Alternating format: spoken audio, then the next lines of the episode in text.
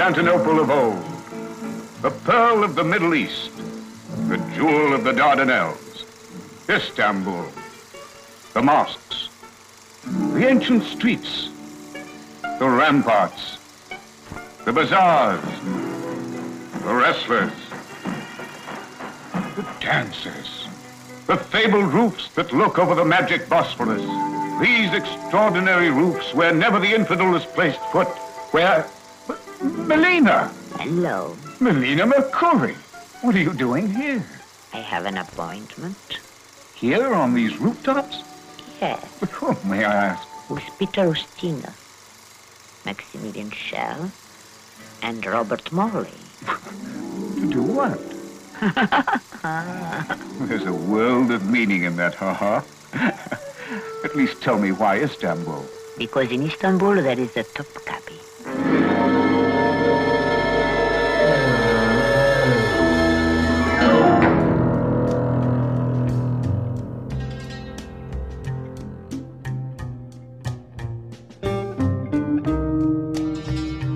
Em 1964, estreia o filme Topkapi. A história, baseada no livro de Eric Ambler, The Light of Day, narra um elaborado assalto a um museu em Istambul, organizado por Elizabeth Lipp, que monta uma equipe de ladrões especialistas para sua execução. A película, dirigida por Jules Dassin, é bem sucedida nas bilheterias, porém, um espectador em específico a assiste mais de uma vez e não consegue tirar o filme da sua mente produtiva. Seu nome era Bruce Geller. Na época, Geller produzia para a CBS a série de faroeste Rawhide, que estrelava um Clint Eastwood antes da fama do pistoleiro sem nome de Sergio Leone. Com sete temporadas, o produtor desejava seguir em frente com algo novo e o panorama do entretenimento indicava um caminho para o sucesso certo: espionagem. We'd be late to matinee. What? It's a reward. I promised take him to the movie. What movie? Uh, it's uh, an English picture. Wonderful cast. Many of your favorite stars in it. The Adventures of 007. Right? Oh, Now, don't, now listen, don't knock the competition. You may pay to watch them. You may learn something.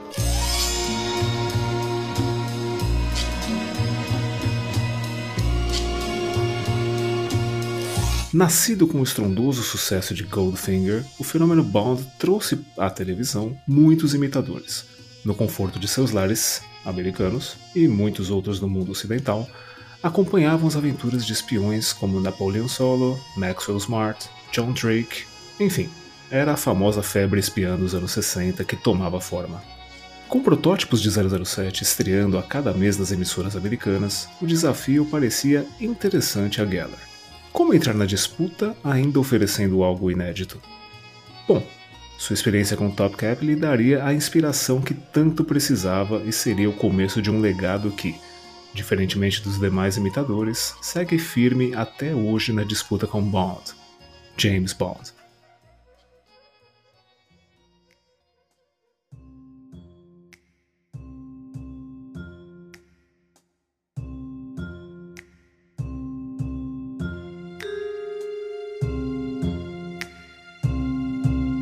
Bem-vindo ao Bond Exploitation, uma série de quintessencial Bond, onde mergulhamos profundamente na lenda dos rivais de 007.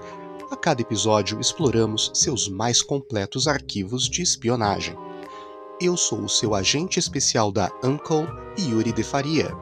E eu sou o seu especialista em missões impossíveis, Thiago Verpa. Nos próximos minutos, você ouvirá a um debriefing de espiões que podem ou não terem saído do frio, como Derek Flint, Jason Bourne ou Modesty Blaze.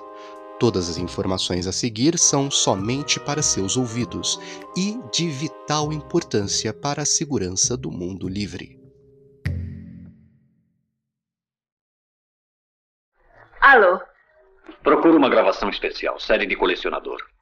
Eu não sei, nós temos alguns discos em estoque. Eu cuido do cavalheiro. Traga-me as faturas da semana passada, por favor. Qual a gravação que estava procurando? Pavane em Fá por Ernest Fone e Orquestra Pansifônica, 1963. Obrigado. Não há de quê.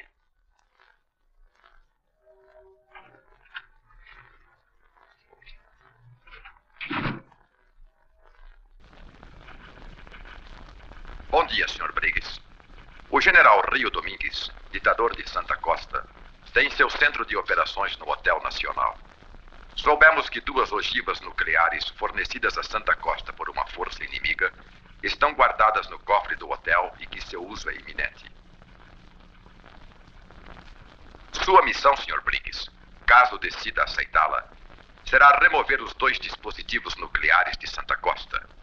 Como sempre, tem carta branca quanto aos métodos e pessoal empregados. Mas, naturalmente, se o senhor ou qualquer membro de sua patrulha MI for capturado, o secretário negará qualquer conhecimento de seus atos. Como sempre, esta gravação se desintegrará um minuto após o partir do lacre.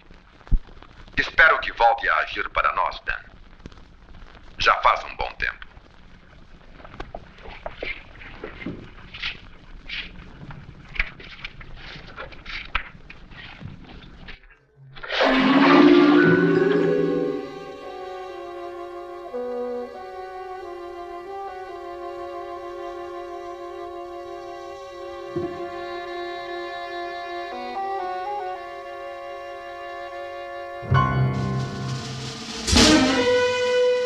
Retrospectiva Missão Impossível O Caminho para Acerto de Contas Episódio Especial Parte 1 Bom, Missão Impossível entrou no meu radar no, no longínquo ano de 1996, quando o primeiro filme saiu. É, eram férias, né, julho, e na minha família, principalmente com meu avô, a gente tinha o hábito nas férias de, de, de, ver os lançamentos aí das férias, e Missão Impossível, primeiro, foi, foi um deles. Então eu lembro de ter ido no, no cinema com meu avô, com o meu primo, e a gente assistiu todo mundo junto. E eu lembro que na época eu não gostei tanto. Eu não estava tão inserido naquele ambiente de espionagem, né? Eu tinha uns 10 anos, ia conhecer Bond só um ano depois mas serviu para me apresentar um pouco do gênero. Mas eu lembro que o primeiro em si é, eu achei um pouco parado, apesar de boas cenas de ação, né? Eu achei um pouco parado, alguns momentos um pouco maçantes para uma criança de 10 anos. E tanto que até hoje não é um dos meus preferidos. Gosto, acho muito bem feito, uma história muito boa, mas não é um dos meus preferidos. Anos depois, o, o segundo filme saiu, também vi no cinema. É... Na época eu gostei bastante. Hoje, hoje ele, vejo que ele envelheceu mal. E a partir do terceiro filme, aí realmente, para mim, se consolidou. Era uma, virou uma franquia que, que eu falei, sempre que sair eu vou, eu vou assistir no cinema. Né? Se, for, se for pensar, eu vi todos no cinema. Então, e foi aí que entrou no radar. E tinha alguns jogos também que saíam pro, pro PlayStation, eu jogava.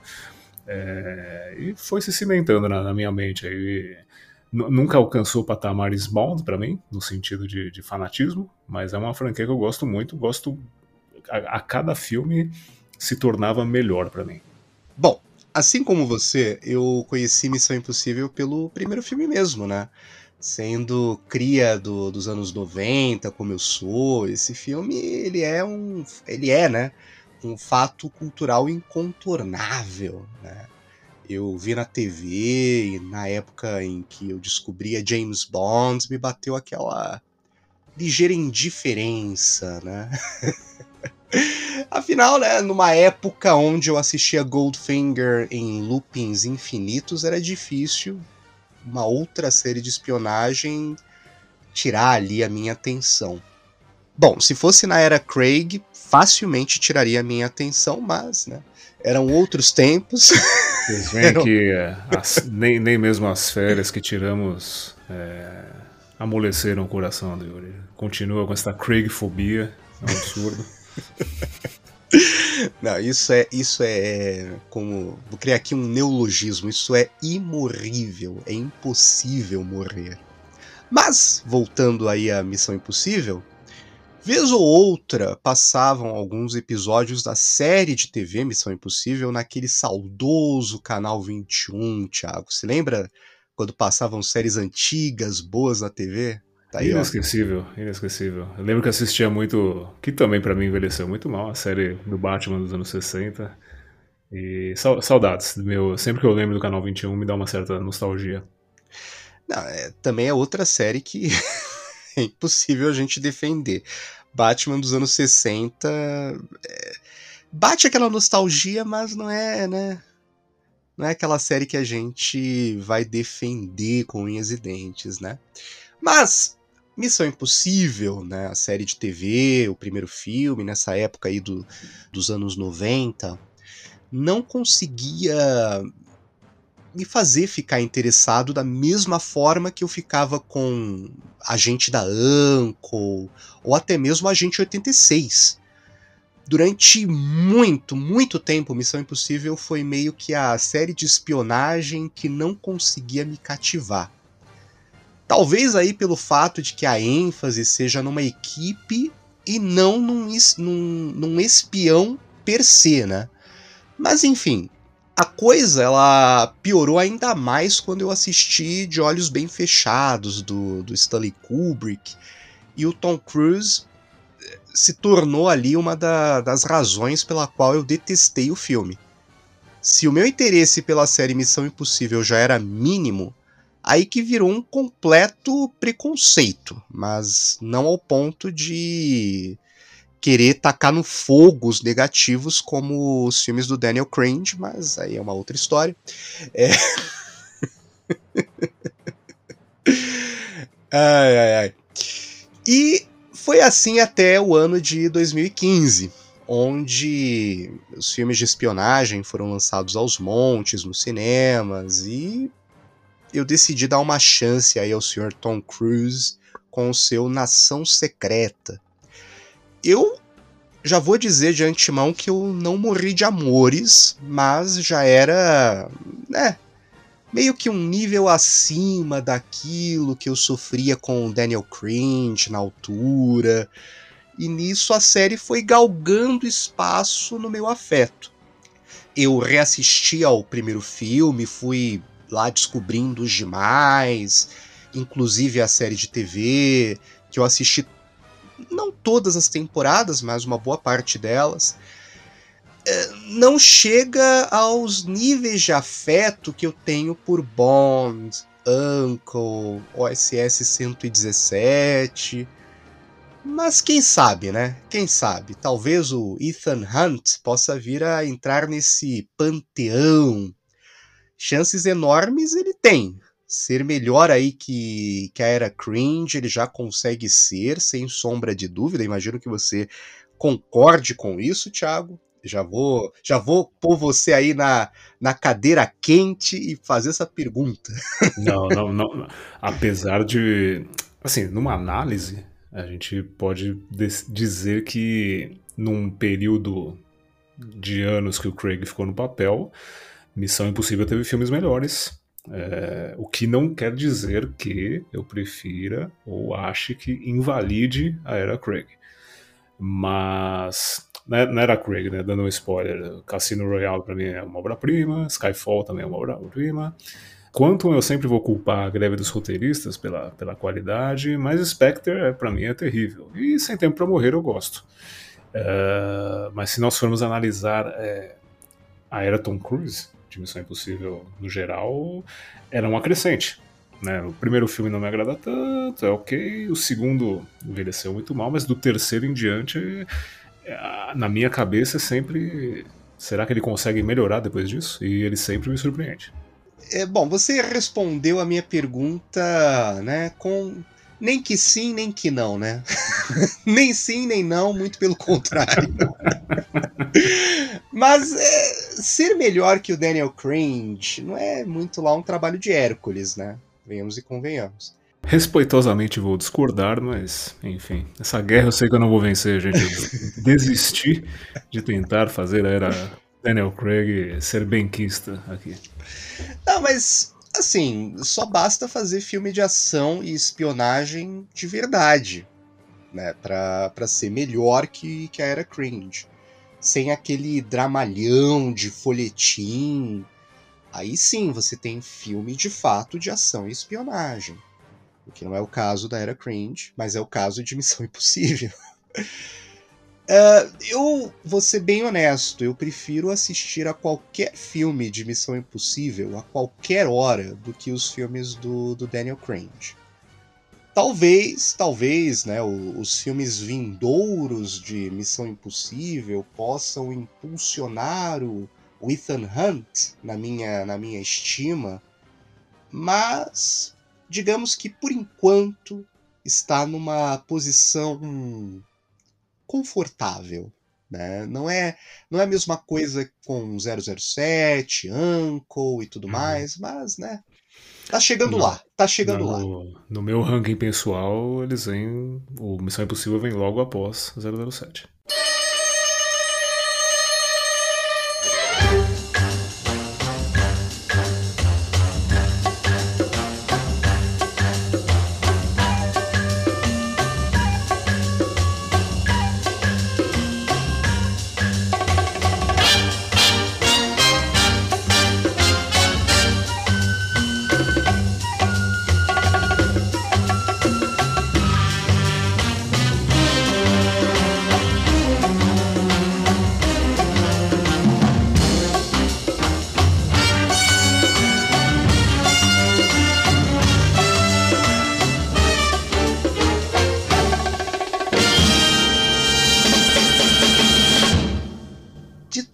Séries, sejam elas aí de televisão ou de cinema, que nasceram no rastro da Bond mania dos anos 60, Missão Impossível foi a única que conseguiu verdadeiramente durar e entrar efetivamente no imaginário popular, no mesmo nível do nosso bom e velho 007. Basta pensarmos lá no, no tema de Missão Impossível composto por Lalo Schifrin ela soube se reinventar na virada para a década de 70 e nunca de fato enfrentou um período de longa dormência. De 1966 a 1973, em sete temporadas com 171 episódios, nos é apresentado os perigos enfrentados por uma equipe de especialistas recrutados pela Impossible Mission Forces, IMF, seja através de Dan Briggs ou Jim Phelps, o time era bem diverso. Por exemplo, havia desde um técnico especialista em eletrônicos a uma modelo. Mas era essa diversidade aparentemente discrepante que era cuidadosamente reunida por Briggs ou Phelps para que cada peça funcione como um relógio no cumprimento de cada missão. Na primeira temporada, o líder da equipe, Dan Briggs, era interpretado por Stephen Hill. Sua equipe era composta pelos talentos de Barbara Bain, Greg Morris, Peter Lupus e Martin Landau. Sendo Stephen Hill um judeu ortodoxo com compromissos religiosos que entravam em conflito com a rotina de filmagens do seriado, ele é substituído por Peter Graves na pele de Jim Phelps, que se tornaria a cara de Missão Impossível na TV. Eu já conhecia o Peter Graves daquela clássica comédia Apertem os cintos, o piloto sumiu. Você já assistiu, Thiago? Sem dúvida nenhuma. Adoro é, Leslie Nielsen eterno. ai, ai, ai, aquele filme ele é imortal imortal, imortal. E o Peter Graves ele faz o papel do piloto do filme, que acaba comendo lá aquele peixe, passando mal e tal. E ver os episódios dele em Missão Impossível, eu só pensava na, naquelas cenas do filme. só isso. Comandante, quando o senhor pode pausar? Não posso dizer. Para mim pode, eu sou médico. Não, eu quis dizer que não tinha certeza. E não pode dar um palpite? Bom, só daqui a umas duas horas. Só pode dar um palpite daqui a duas horas? A equipe teria variações na escalação de atores nas temporadas futuras, com o grande Leonard Nimoy, o eterno Sr. Spock, substituindo Martin Landau, por exemplo.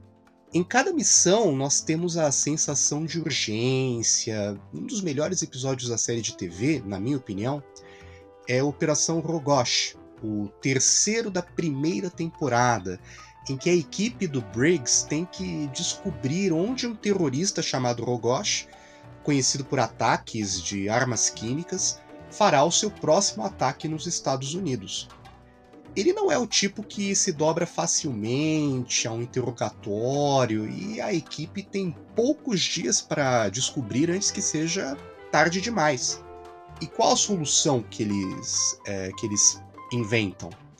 Simples. Eles forjam um atropelamento do, do Rogosh, deixando ele desacordado tempo suficiente para criar um mundo falso ao redor, onde já se passaram três anos e ele está de volta ao seu país, de trás da cortina de ferro, e foi preso por traição numa mudança de regime.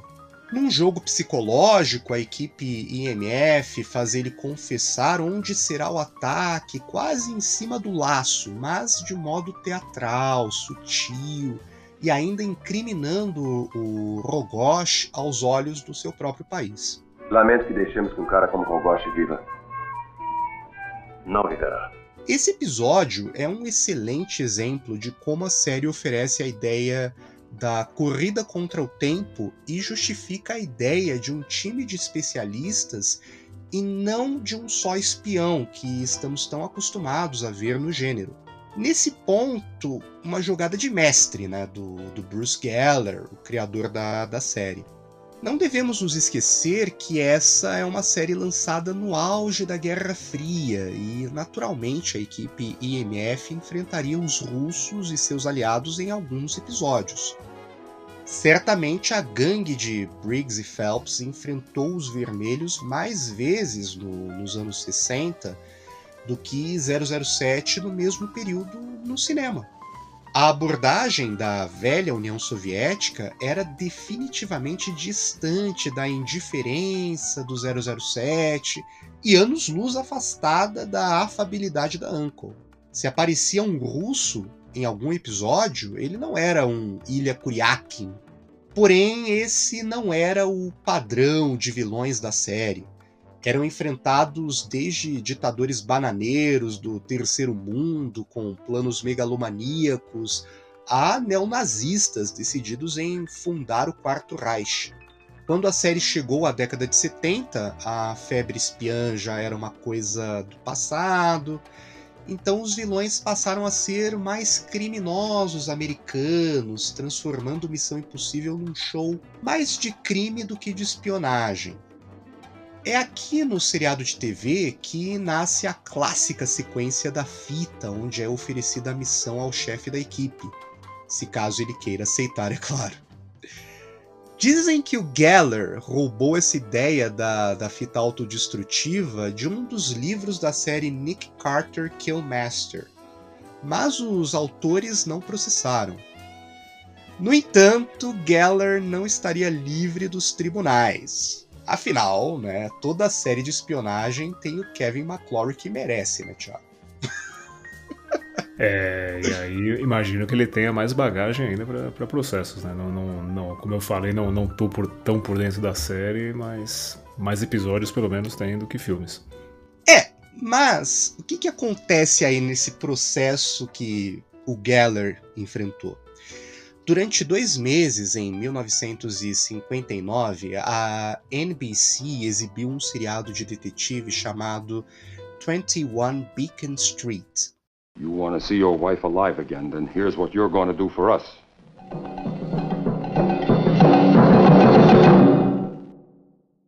A woman had been kidnapped. To save her life, a plan was devised and directed from this house.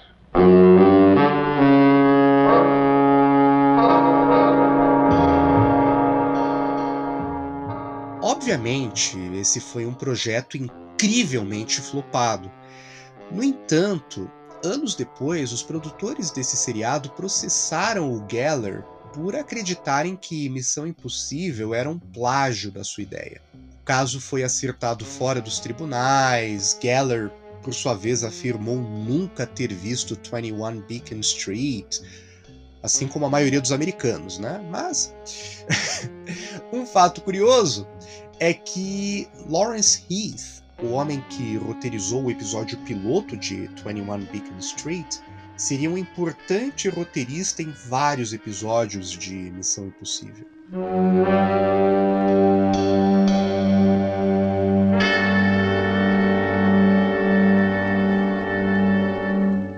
Após o seu cancelamento em 1973, a série teria um curto período de ausência e voltaria 15 anos depois.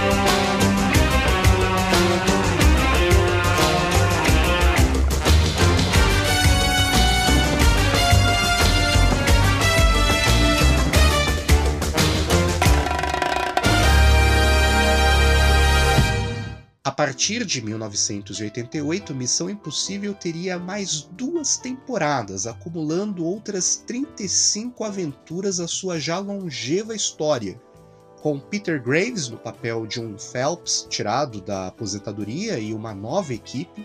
A série foi ligeiramente atualizada, apesar da ideia original ser de rebootar a série inteira. No entanto, Missão Impossível não teve o mesmo impacto com o público e, após mudar de horário para se tornar mais competitiva diante de outros seriados, acabou sendo cancelada no começo de 1990. Só que essa não seria a última vez que o mundo ouviria falar de Jim Phelps e a equipe IMF. Gostaria de ver um filme, Sr. Phelps? Hum, não, prefiro teatro. O senhor não gostaria de ver um filme da Ucrânia? Se você escolher um para mim.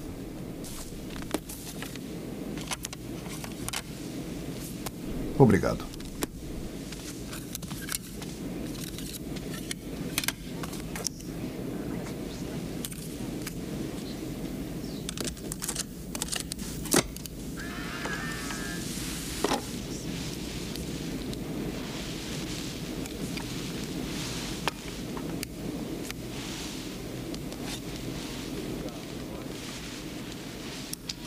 Bom dia, Sr. Phelps.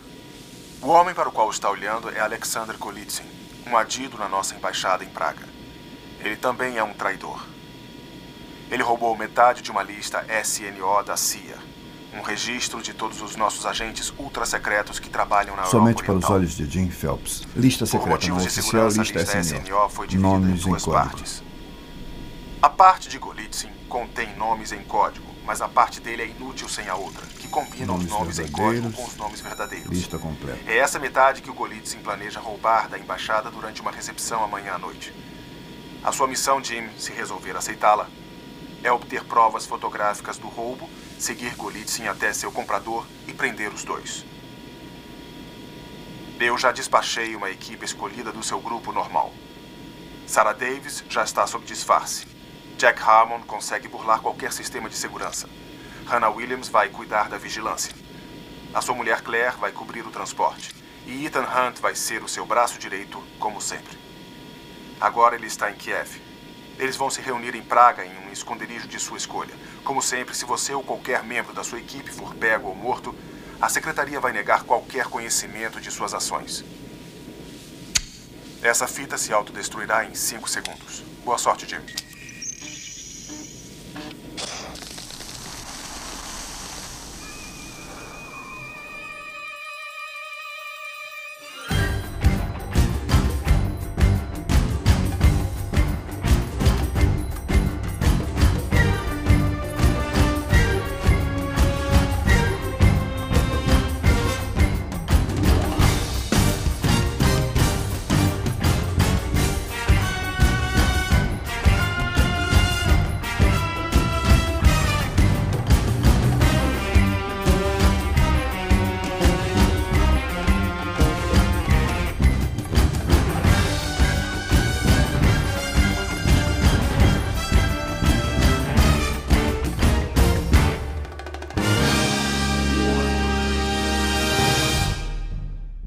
Os produtores e roteiristas estavam trabalhando num conceito original do primeiro Missão Impossível, não o roteiro que eles acabaram filmando, eles queriam que toda a equipe original fosse destruída, eliminada um de cada vez. E eu fui contra isso.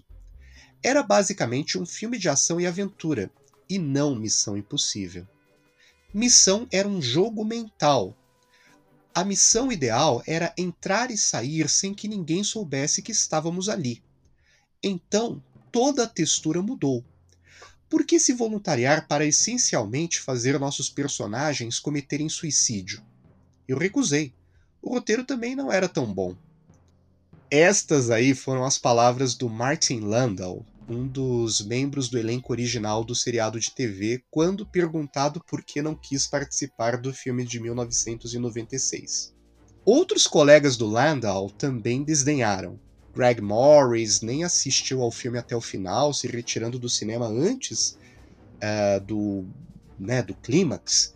E Peter Graves se recusou a voltar ao papel de Jim Phelps após ler o roteiro e ver os rumos que seriam tomados com o seu lendário personagem.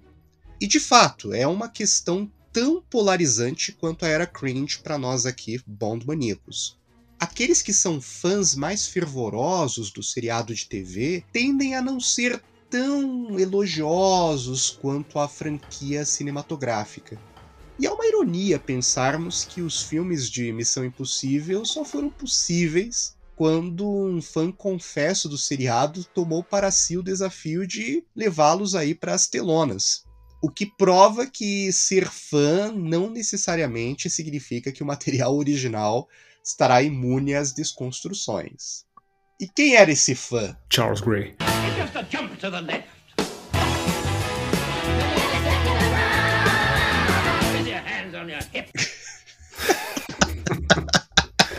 Esta piada nunca ficará batida. Não, lamento. O Charles Gray não era o. Vai saber, ele pode ter sido fã da série de TV, mas não é a quem estou me referindo. Estou me referindo, claro, a Tom Cruise. Yeah, baby. E com os anos 90 e o fim da Guerra Fria, a ideia de filmes de espionagem parecia um tanto ultrapassada. Em 1995, James Bond veio ao resgate do gênero com GoldenEye, provando sua viabilidade financeira nas bilheterias num mundo que já superou as picuinhas secretas com os russos. No entanto, esse dilema pós-Guerra Fria seria a tônica do cinema de espionagem desse período. E Missão Impossível aprendeu as lições certas com o primeiro filme de Pierce Brosnan como 007.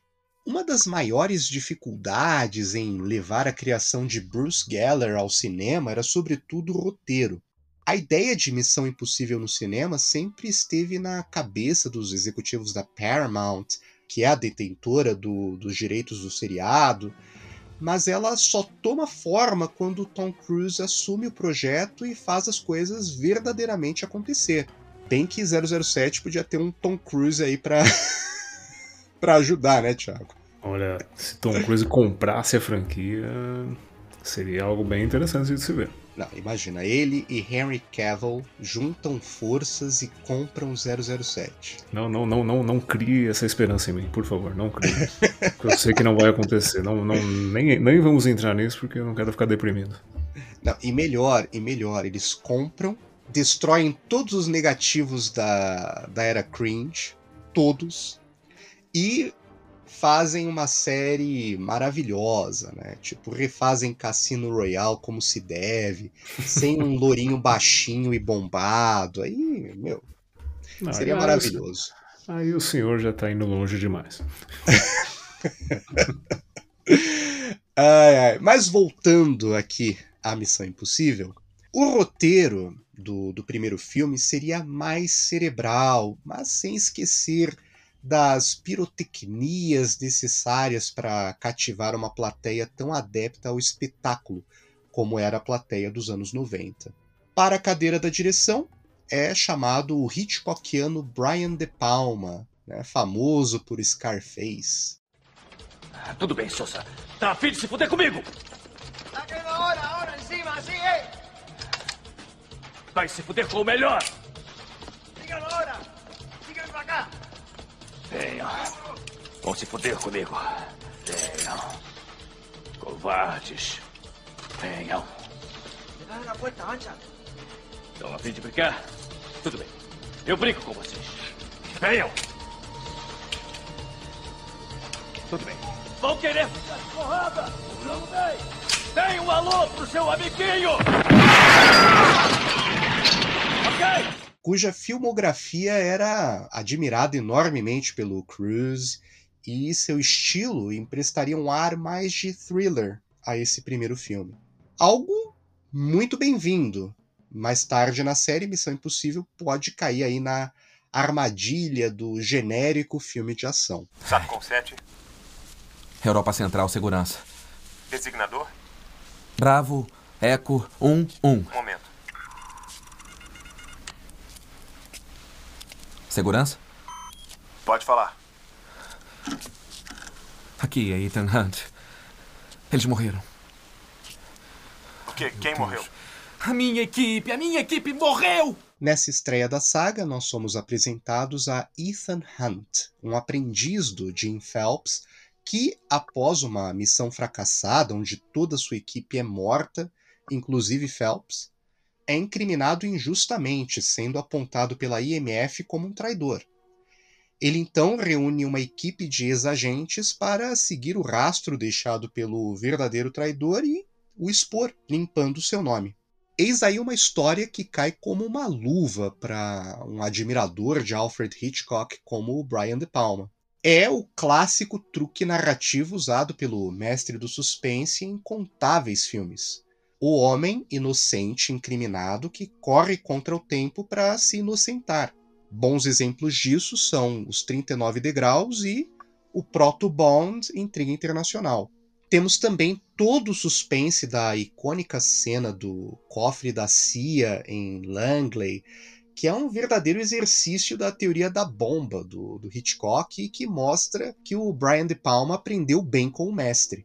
Não é à toa que essa cena foi talvez um dos maiores marcos cinematográficos dos anos 90, né, Thiago? Quando a gente pensa É. em anos 90, vem essa cena. Exato, e usado a exaustão como piadas e referências em outras obras, né? em filmes e desenhos e etc. É uma cena realmente icônica, eterna. Sim, sim, virou realmente um, um pedaço da cultura pop daquele período, né? Quando a gente pensa em Missão Impossível, já vem logo essa cena nas nossas cabeças, né? É igual a, a, a, cena de Goldfinger, quando Bond encontra a Jill Masterson pintada de ouro, tão icônico quanto. E um detalhe interessante é que Skyfall, anos depois, roubaria esse, esse detalhe aí do, do roubo da lista de agentes desse filme aqui. Seria um, um detalhe narrativo importante para o filme. Aliás, falta de originalidade é meio que sinônimo com Skyfall. Né? Ali tem Missão Impossível, tem Cavaleiro das Trevas, e tem até Esqueceram de Mim. até Esqueceram de Mim. Mas isso aí é para uma, uma outra discussão num outro dia, né? Onde nós vamos discutir o filme onde Daniel Cringe assume a persona de Macaulay Culkin na Escócia.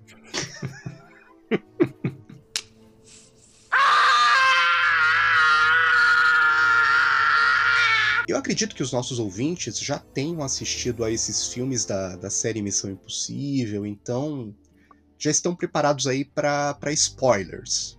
Então nós vamos entrar nesse campo agora. o Jim Phelps, que é um personagem que era sinônimo com o seriado de TV, ele é revelado como traidor dentro da IMF. Só que isso não é feito sem um firme respaldo narrativo. Obviamente, esse é o maior ponto de fricção entre os fãs da série clássica. No entanto, eu vejo como um modo interessante de superar o impasse que os filmes de espionagem enfrentavam naquele mundo do imediato pós-Guerra Fria. A resposta é colocada nos lábios do, do próprio Phelps, numa excelente atuação do John Voight, a propósito, quando ele justifica a traição dele. Por que, Jim? Quê? Se você pensar bem, foi inevitável. Não tem mais Guerra Fria. Hum. Não tem mais segredos a não ser para si mesmo. Nas operações, só responde a si mesmo. Então, um dia, você acorda, o presidente está governando o país sem sua autorização. O desgraçado, como ele se atreve? E você percebe que acabou. Você está num esquema obsoleto, você tem um casamento fracassado e 62 anos de idade. Eu acho que é uma das um dos pontos positivos do filme, não sei você, Thiago. É, eu, eu acabo ficando um pouco do lado dos fãs da série clássica. Acaba manchando um pouco a, a história, né? Eu, eu não assisti a série, então, eu não sei, eu, eu entendo uma evolução onde alguém que passou a vida inteira do lado certo, de repente passa para o lado errado por uma série de motivos, mas, querendo ou não, pode ser encarado como um soco na cara do fã mais clássico e fervoroso, entendo. Eu vejo de uma forma diferente. Eu acho que foi muito bem construído isso. A ideia dele ser o traidor. A forma como ele justifica a traição enquanto Hunt tá, uh, tá lá é, juntando dois e dois, né, entendendo que foi o, o, o, o, Jim Phelps o traidor, ali é, é, é, é perfeito. Você, você consegue entender, você consegue compreender a razão por trás daquilo. Não é, não é algo que surgiu do nada e do nada ficará. Não, é explicado e muito bem explicado. Isso sem contar que é um modo mais que elegante de passar a tocha do seriado para a série de filmes, com o Hunt sendo um sucessor à altura do Phelps, o superando em seu próprio jogo de xadrez. Eu só não acho que a morte do Phelps no filme foi adequada. Eu acho que foi muito impessoal. Não sei se você concorda também, Thiago. Eu acho que foi muito perdida ali. Eu acho que deveria ser algo mais pessoal, visto que o, o peso do personagem para a Missão Impossível, mas também a relação que ele tem com o Ethan Hunt. É, concordo, mas novamente, né? Estamos em outra mídia, que é o cinema, e o é, é, necessário um pouco mais de espetáculo, né? Ah, querendo ou não, aquela cena também do trem, do, do helicóptero entrando no túnel, atrás do trem, é, acaba. É, é emblemática, né? Então, em nome do espetáculo, eu entendo, mas vou, vou, vou, concordar um pouco com você. Eu acho que, assim, claro, poderia ter tido o espetáculo com o helicóptero ali, ali com o Jean Renault dentro, né? Tipo, Jean Renault, a propósito, que, na minha opinião, teria sido um excelente vilão de 007, a propósito. Teria sido um excelente vilão. Disco, disco! Poderia ter tido tudo aquilo, mas o confronto entre o, o Hunt e o Phelps ser mais pessoal, sabe? O Hunt ter de apertar o gatilho. Eu acho que seria algo interessante, seria algo muito melhor. Esse primeiro filme, muito provavelmente, é o melhor escrito até agora.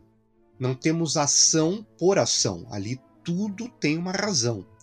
Hunt é um participante que vai além dos músculos e usa muito o cérebro para chegar a conclusões que qualquer bruto não chegaria, por exemplo, Daniel Cringe. É... Enquanto no, no seriado não temos esse grande desenvolvimento de personagem para o Briggs ou para o Phelps, o Hunt ele nos é apresentado aqui como alguém tridimensional. Uma pessoa com família e que pode ser atingido. Todas essas camadas combinadas às sequências de ação feitas pelo próprio Cruz fazem deste aqui um bom começo para a série.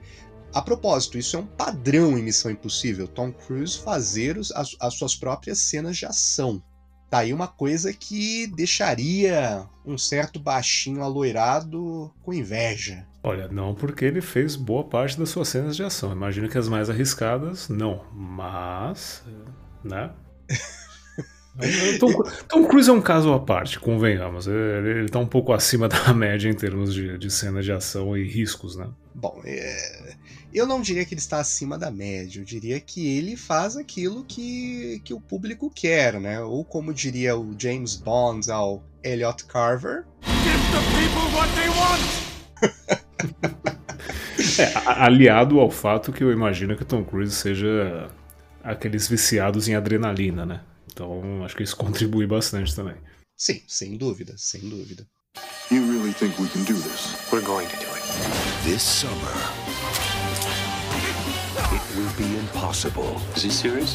Always. To catch your breath, to keep your cool, to believe your eyes. These guys are trained to be ghosts. Because this summer, You don't know what you're missing. the impossible happens. Tom Cruise, Mission Impossible, rated PG 13.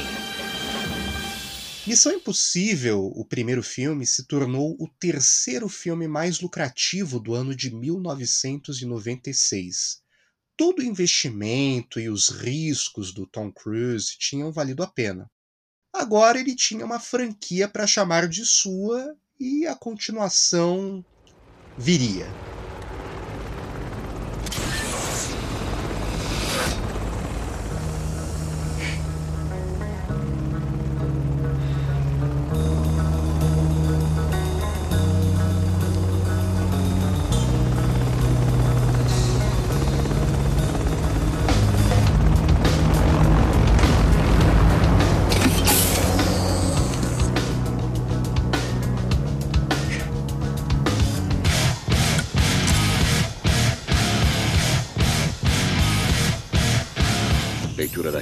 Agente Ethan Hunt.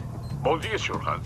Sua missão, caso o senhor aceite, será recuperar um item roubado denominado Quimera. O senhor pode selecionar dois membros quaisquer, mas é essencial que o terceiro membro seja Maya Norloff Hall. Ela é uma civil e ladra altamente profissional. O senhor tem 48 horas para recrutar a senhorita Norloff Hall e me encontrar em Sevilha para receber sua tarefa. Como sempre, caso o senhor ou qualquer membro de sua equipe seja preso ou morto, o secretário alegará que desconhecia suas ações. E, Sr. Hunt, na próxima vez que tirar férias, por favor, lembre-se de nos avisar para onde o senhor vai. Esta mensagem se autodestruirá em 5 segundos. Se eu avisar para onde vou, não terei férias.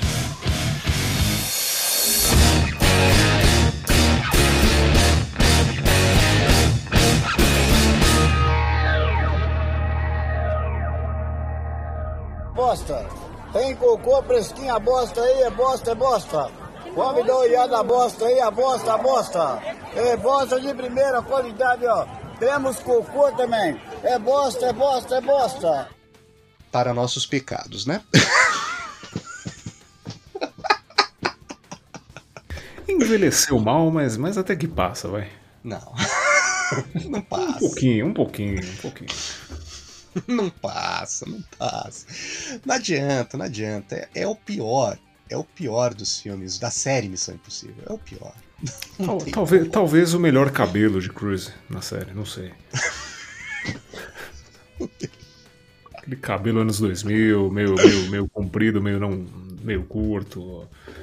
Quem sabe o cabelo, pelo menos. Bom, é, é. Tá, vou dar o ponto pelo cabelo. Daria o ponto pelo cabelo. Mas, caros ouvintes, caros ouvintes, imaginem, imaginem se GoldenEye e Sem Tempo para Morrer fossem combinados, só que mal feitos. o resultado não seria aí muito diferente de Missão Impossível 2. Ficou, ó, uma bosta. Meu, é. É difícil, é difícil, é difícil. Até pra eu, pra eu assistir esse filme foi difícil. É uma experiência não muito agradável. Isso eu tenho que dizer. Não sei se você concorda, Thiago, mas não é agradável. Eu ainda consigo me divertir com, com o filme. A cada reassistida ele cai um pouquinho mais, né? Mas eu ainda consigo me divertir. É que chegam algumas cenas, como por exemplo a cena das motos e entre outras aí que realmente. Mas vamos, vamos nos ater ao cabelo. Pronto. Darei mesmo só o ponto pelo cabelo, porque de resto. Meu. Não, e- e- v- vamos- não então, então peraí, tem, tem um ponto positivo que acho que você vai concordar comigo. Talvez Missão Impossível 2 tenha tido o melhor chefe, Anthony Hopkins. Ah, hello, Clarice. Ah, isso sem dúvida. Isso sem sombra de dúvida. Anthony Hopkins, ele melhora qualquer filme que ele esteja. Qualquer filme. Pode ser tipo. Meu, por que, que não colocaram ele como M na era cringe? Eu não teria tanta crítica.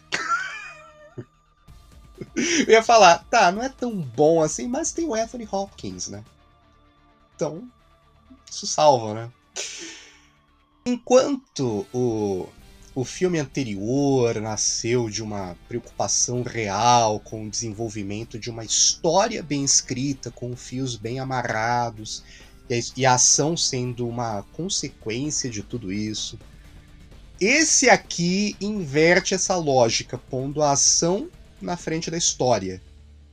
Era a receita perfeita para um filme de ação daquela época, começo do, dos anos 2000, o que significava um sucesso garantido no, no, no curto prazo.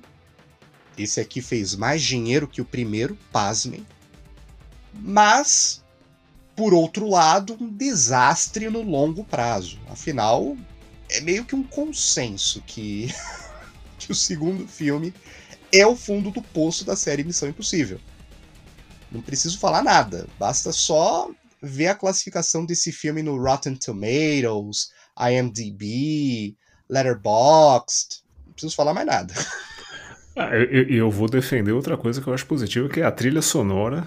Muitas músicas boas, mas é isso. Olha, eu diria que a trilha sonora. como, é... Eu, como um, eu, como um bom amante do metal, gosto bastante daquela do tema de Missão Impossível mais pesado com guitarras. Fico, fico feliz. Outro ponto, outro ponto aí pra gente salvar. Bom, eu diria que foi aí que o Hans Zimmer escorregou numa nasca de bacana, porque é uma trilha também muito ruim. a trilha é ruim, a cinematografia é ruim, as atuações são ruins, com exceção do Anthony Hopkins. Mas. eu. Não dá. Não dá, não dá. Esse filme não dá. Mas vamos tentar aí resumir um pouco daquilo que é chamado de trama, né? Se é que isso aí tem uma trama. Dimitri, nós temos um pequeno problema. Toda busca a um herói deve começar com alguma coisa que complete todo herói um vilão. E, portanto, numa busca um herói, Belarofonte, nós criamos um monstro. Quimera. Eu lhe peço, Dimitri, venha a Sydney e me acompanhe a Atlanta imediatamente. De algum jeito, devo chegar ao meu destino dentro de 20 horas. Eu receio que só possa confiar em você. Dimitri, como dizemos, eu lamento. E você lamenta. Você tem alguma ideia do que está falando? Não sei. Quando Sean Ambrose, um agente rebelde da IMF, planeja uma pandemia mundial espalhando um vírus mortal chamado Quimera, o relógio entra em contagem regressiva para o desastre. Ethan Hunt é arrancado de suas férias para recrutar uma ladra, ex-namorada de Ambrose, a usando para antecipar os passos do ex-colega e destruir o vírus. A referência aqui a, a GoldenEye tá bem clara, com o vilão Sean Ambrose, interpretado por Doug Gray Scott, como uma espécie de Alec Trevelyan, com a diferença que ele tem um completo desprezo pelo, pelo Hunt desde o começo e não tem o mesmo carisma do, do Sean Bean. É o Alec Trevelyan, só que feito de forma errada. Sim, sim. como, como eu já vi sendo dito assim nos Estados Unidos, né, quando se tem um ator que é parecido com alguém, mas não é tão bom, né? é, no caso aí seria o Sean Bean com desconto. O Sean Ambrose é um Sean Bean com desconto. Mas, né, o, o, plano dele é bem similar ao do Lucifer Safin de Sem Tempo para Morrer e faz muito mais sentido. Em outras palavras, enquanto ele é um downgrade do 006, ele é um incrível upgrade do Safin. Eu não sei se você concorda, Thiago, mas é, é bem, bem isso. É, eu tenho que concordar que, que eu, eu teria mais trabalho e medo com ele do que com o Safin. Não, infelizmente não dá para negar. Bom, o plano dele com o vírus faz muito mais sentido. Sim faz muito mais sentido. Eu, eu compro o, o Sean Ambrose como uma ameaça muito maior e até mais coerente do que o Rami Malek naquela aberração em forma de filme, né? É, não, não, vamos chamar de aberração.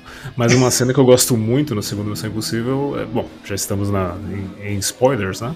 Imagino uhum. que os ouvintes tenham assistido já o filme. É aquela cena onde o, o Hunt faz a troca de máscaras e coloca o rosto dele na, no capanga do Shannon Ambrose, né? Hunt, não temos muito tempo. Se quiser dizer alguma coisa, diga agora. Por que você não dá um daqueles sorrisos? Não? O que está fazendo? Eu quero que fique ajoelhado. Bom. É assim que se dispara. Que se dispara uma arma.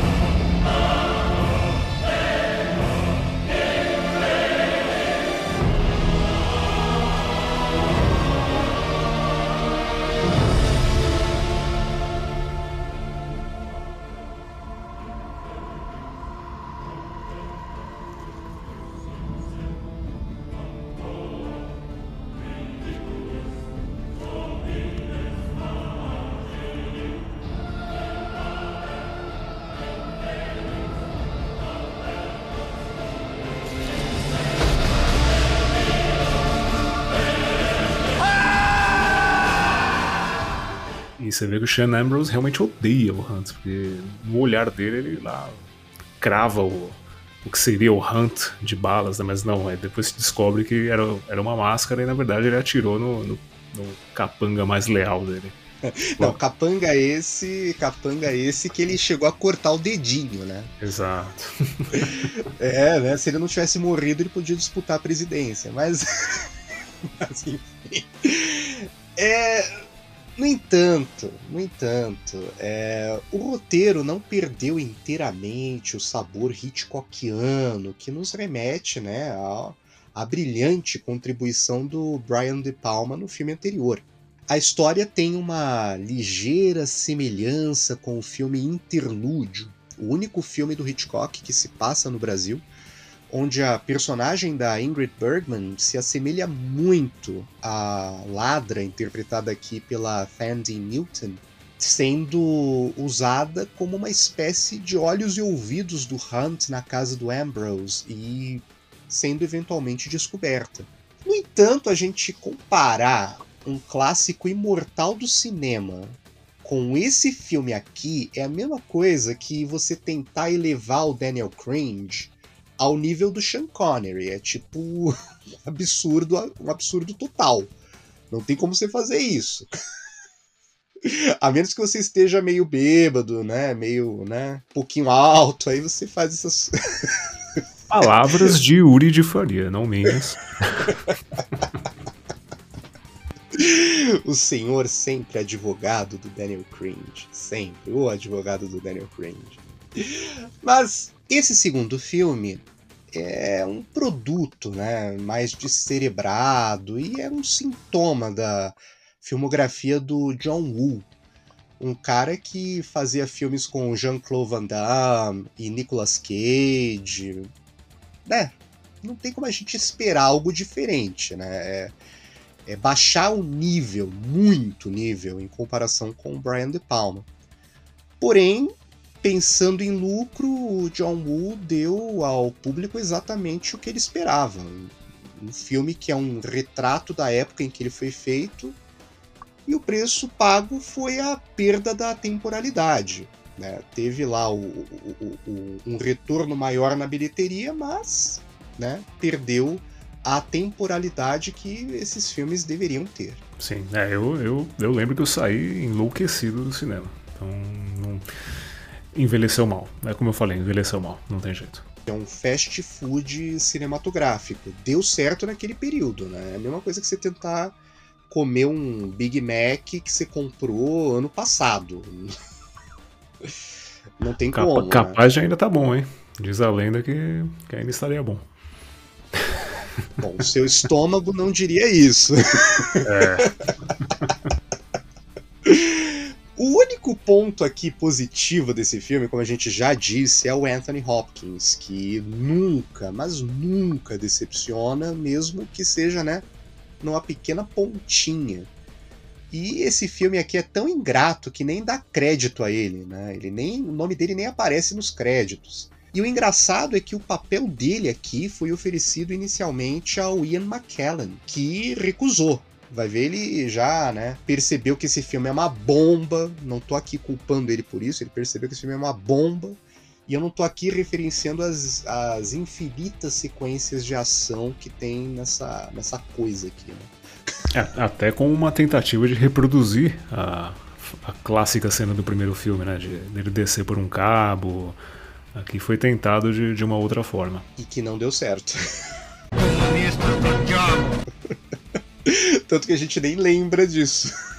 A gente só lembra que esse filme é ruim, só isso. Não, e o óculos escuros que ele usa nesse filme? É, anos 2000 total. Tem coisa que feda mais a anos 2000 do que isso?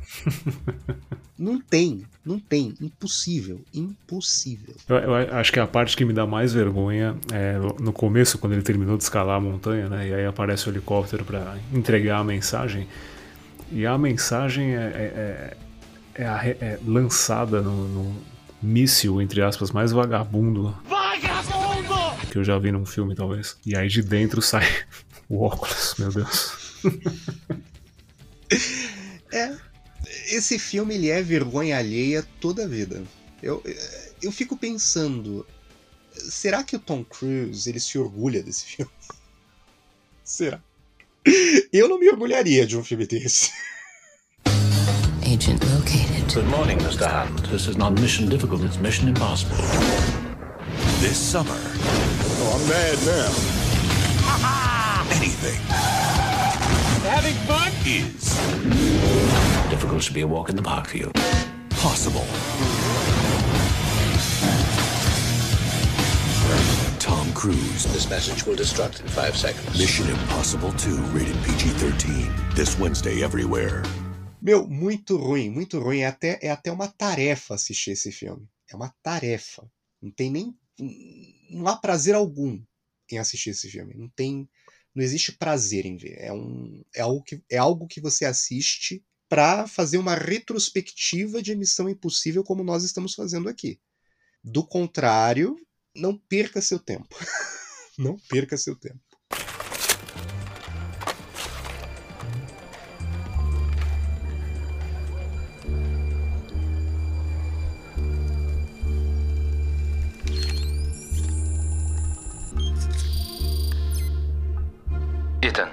Há três dias a agente Lindsay Ferris foi capturada em uma operação de vigilância. Este é o homem que ela seguia. O nome dele é Owen Davian.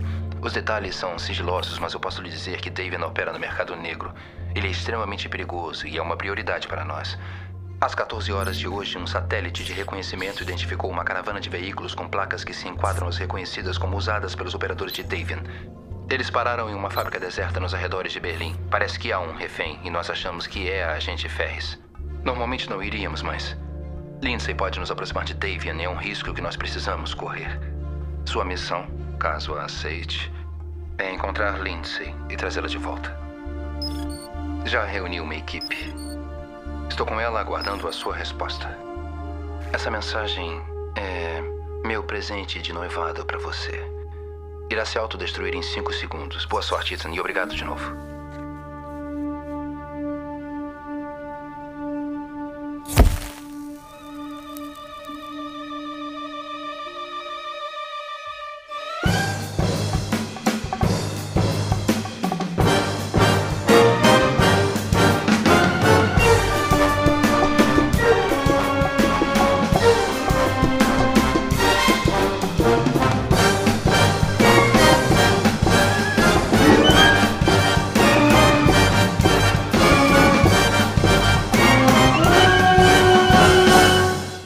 Agora vamos falar de um filme que é muito melhor. Que alívio, que alívio. Se não o melhor da série. né? em James Bond existe a teoria do terceiro filme, né? que, na minha opinião, é válida só pro. É, só pro Connery e pro, e pro Moore, né? Porque o terceiro filme do Connery é o melhor dele, universalmente, né? E o terceiro filme do Moore é o melhor dele universalmente. Claro que eu não concordo pessoalmente com essas afirmações, mas universalmente é tido assim. Aqui em Missão Impossível, essa teoria do terceiro filme eu acho que se aplica também, né? Porque o terceiro é o melhor. é o melhor da série. É, ele, ele, dando um spoiler já, ele fica muito empatado para mim com o efeito Fallout. Mas isso aí vai ficar para daqui a pouco. E nós teremos uma uma briga praticamente, porque para mim efeito Fallout é é um dos piores, mas mas vamos lá. Não, não, não, não, não, não, não, não, não. I can't remember anything that happened before two weeks ago. Amnesia? Yes.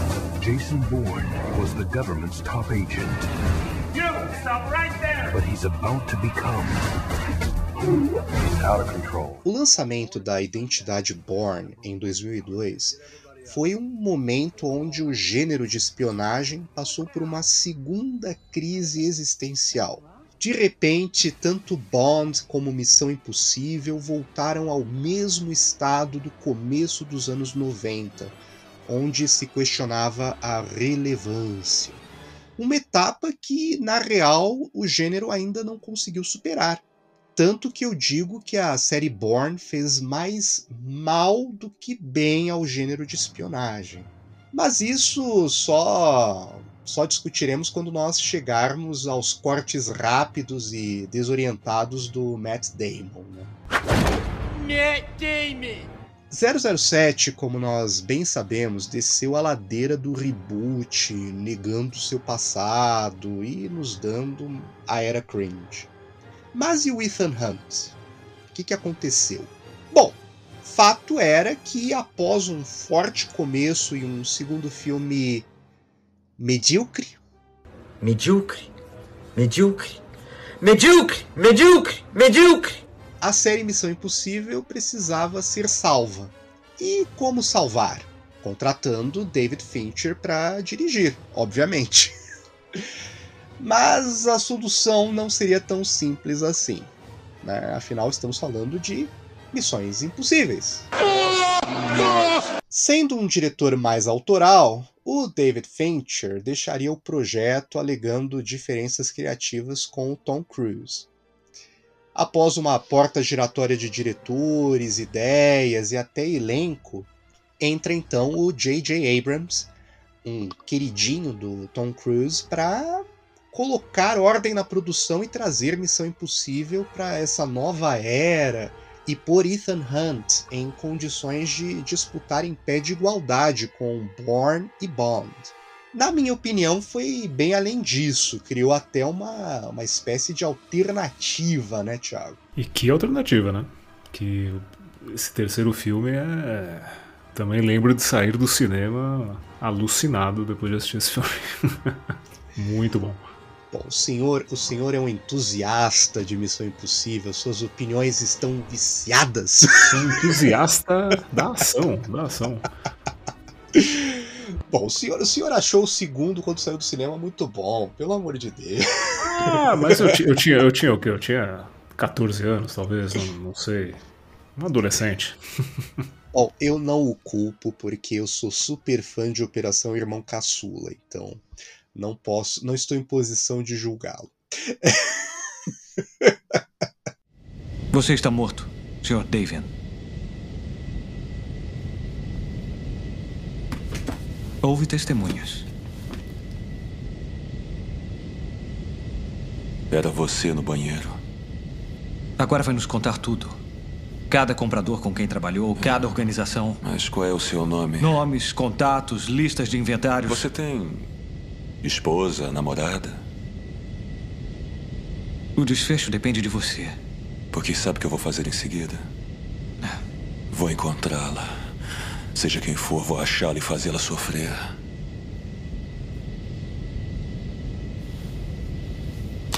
Sr. Davian, foi pego com detalhes da localização de algo com codinome Pé de Coelho. Vou fazê-la sangrar, gritar e chamar o seu nome.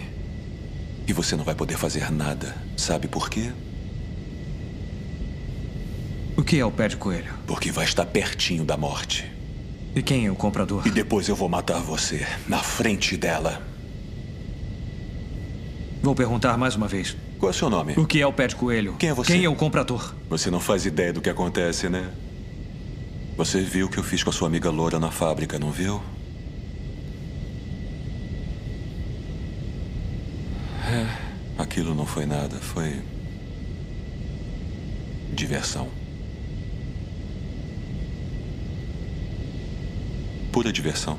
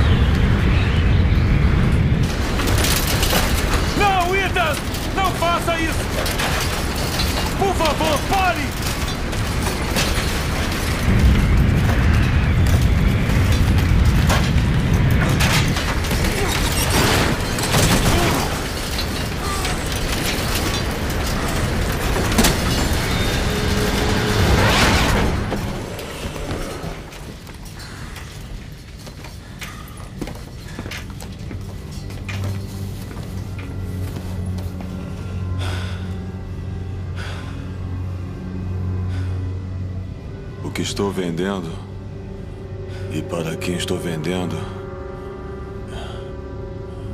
é a última coisa com que deve se preocupar. Ethan.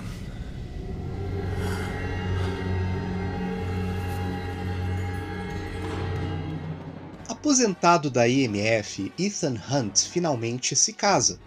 Só que nem tudo vai de acordo com os planos do ex-agente quando é chamado para uma missão de resgate de uma agente da IMF capturada pelo sádico Owen Davian.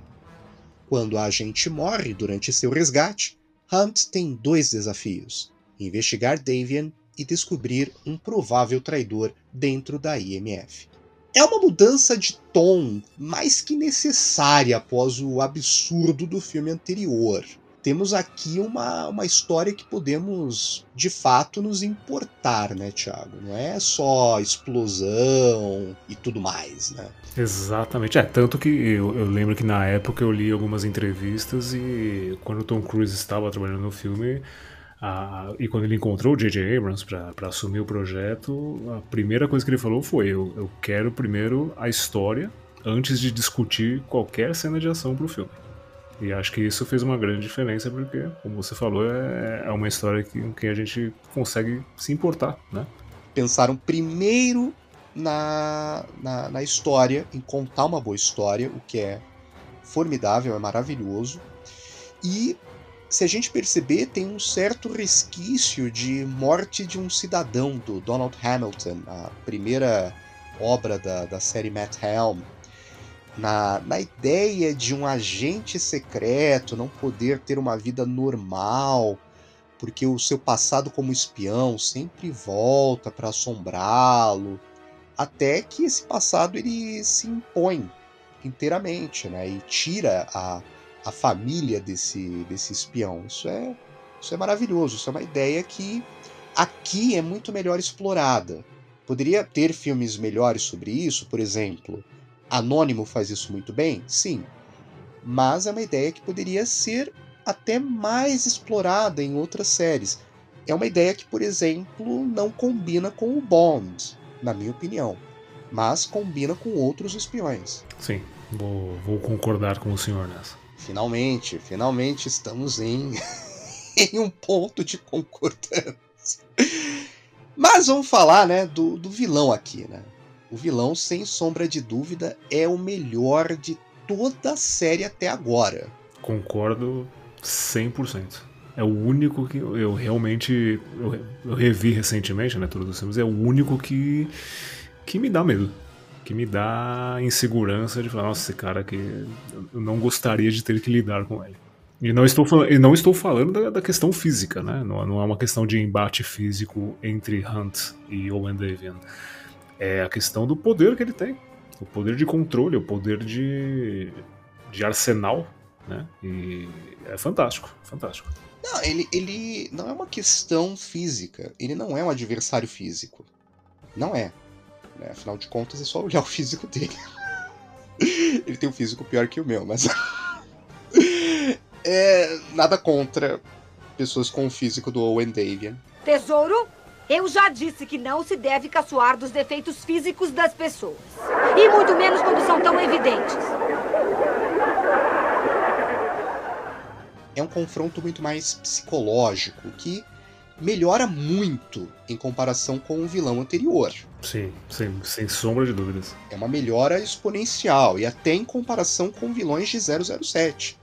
Tipo, ele põe Dominic Green no chinelo mesmo, ele põe o Blofeld do Christoph Waltz yeah, no, no chinelo. Tipo, é o cara que ele sabe intimidar de fato. Você tem medo do cara. Você tem real a, medo.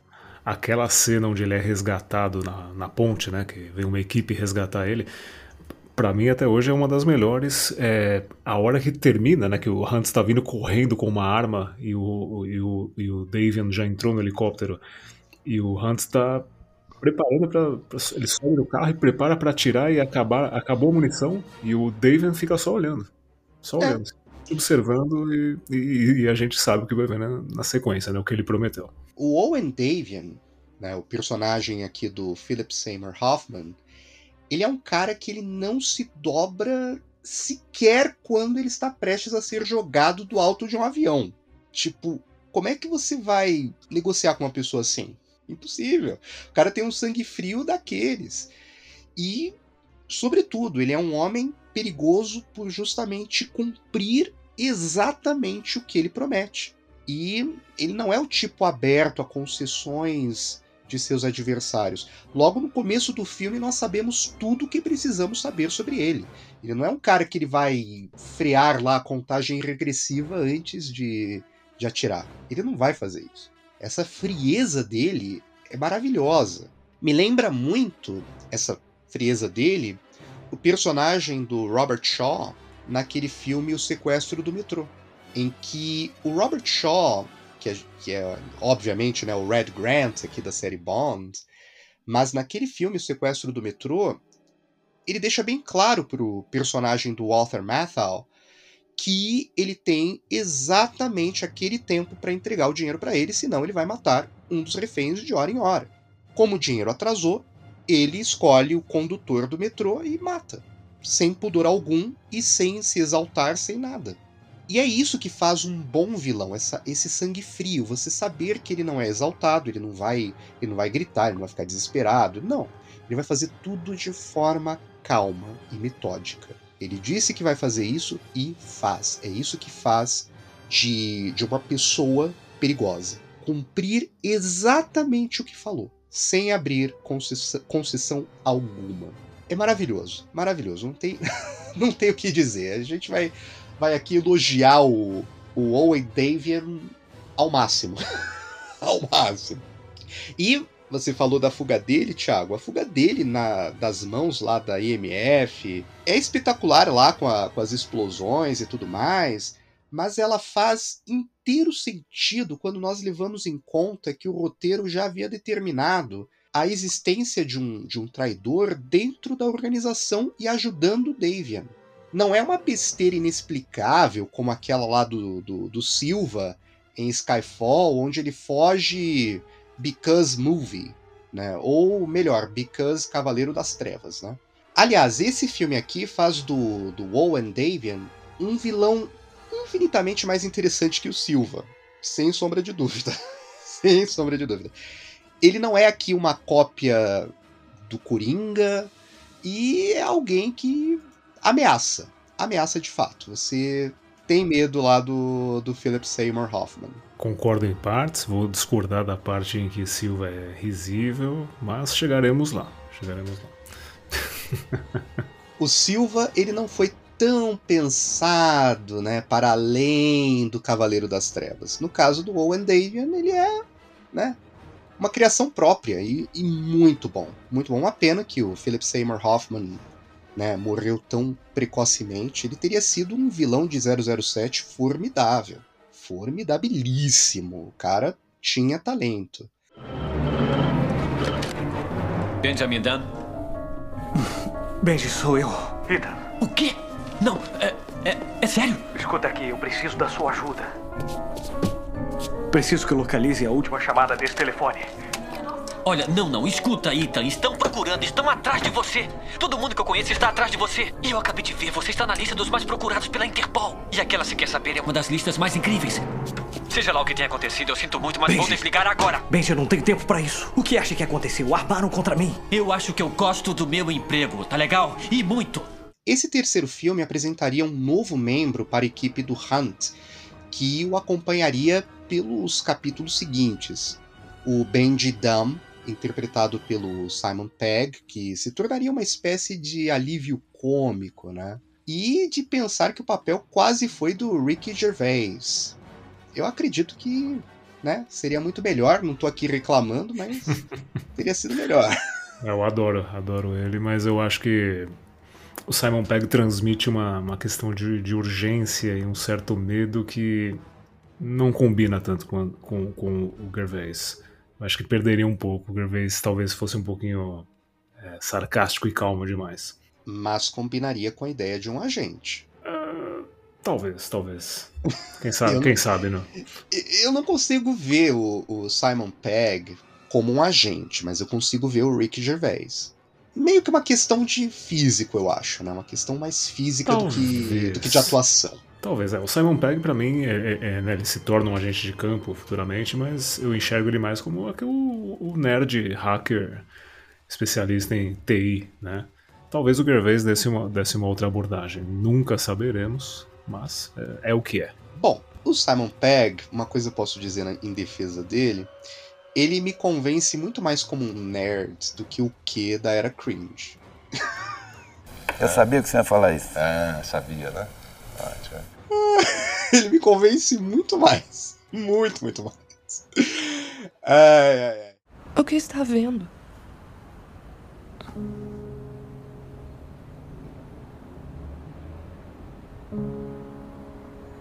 O que você não me contou?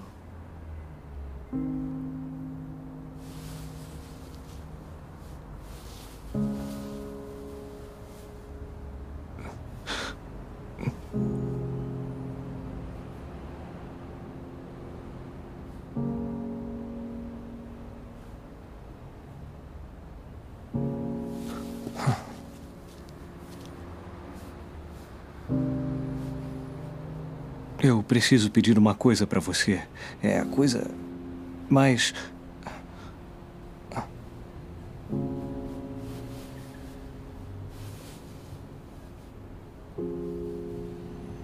Preciso que confie em mim. Claro que confio em você. Também somos apresentados aqui a esposa do, do Ethan Hunt, a Julia Mead, interpretada por Michelle Monaghan uma personagem que dá uma vulnerabilidade ao Hunt que é bem utilizada aqui como um meio para mostrar a humanidade do, do Hunt e a perversidade do Davian. Ela não desaparece da série e meio que é, que se torna um ponto interessante da trama de dois outros filmes mais adiante. Hello, Mr. Hunt. We'd like to offer you the chance to win an all expense paid trip to Rome, Italy. I have to go away again. On business. What are you not telling me?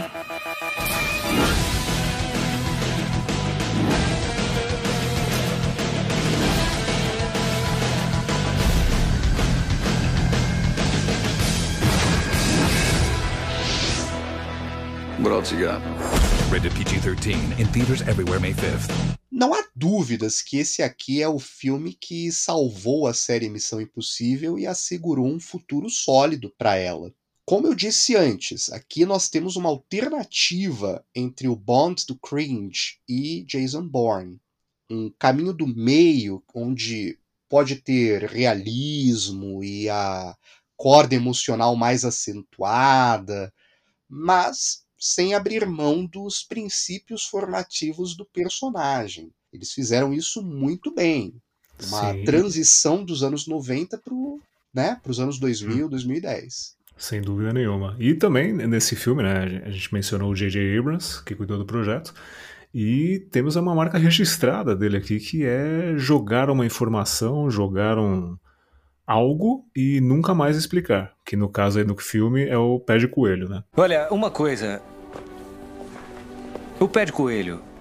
O que é? Promete que fica que eu lhe conto. Eu te mando um postal. Como quiser. Que é o, o, o, fi- o filme meio que gira em torno do pé de coelho, mas você nunca descobre o que é o pé de coelho. Assim como em Lost a gente não descobriu várias coisas, e no, Star Wars que ele fez também não descobrimos algumas coisas. Então é, é uma marca registrada dele, jogar algo e não explicar nunca mais. O nome disso é MacGuffin, meu caro. MacGuffin. é algo que tá ali só pra trama seguir. Tipo, é, Sim. importa é importante pros personagens, mas não importa pra gente. Até hoje eu quero saber o que é o pé de coelho, mas tudo bem. Bom, eu recomendo que o senhor é, faça essa busca durante a Páscoa. Eu imagino que. o senhor será melhor sucedido nessa busca durante a Páscoa. Muito melhor. Chegamos.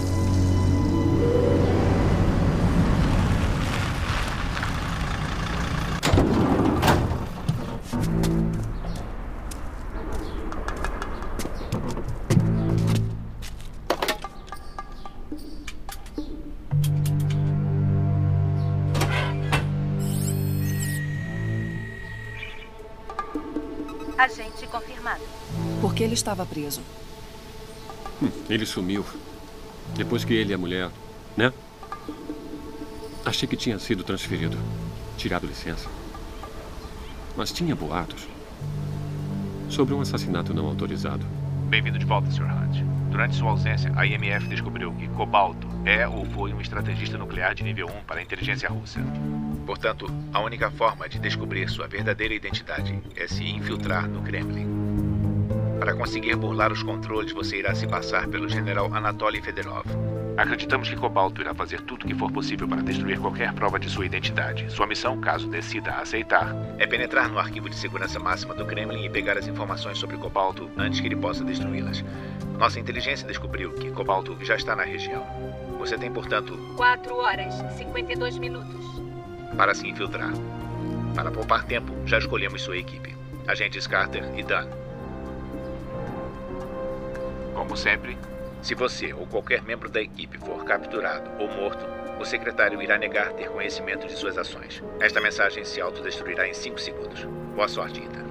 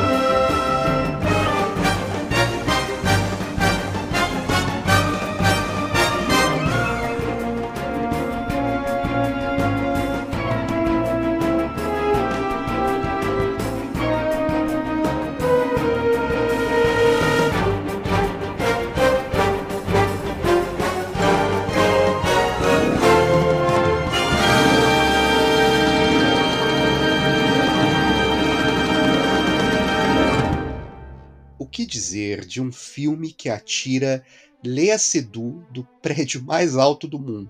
Para aqueles assim como eu que acham ela uma das piores Bond Girls, esse filme já ganha cinco estrelas de cara só por essa cena.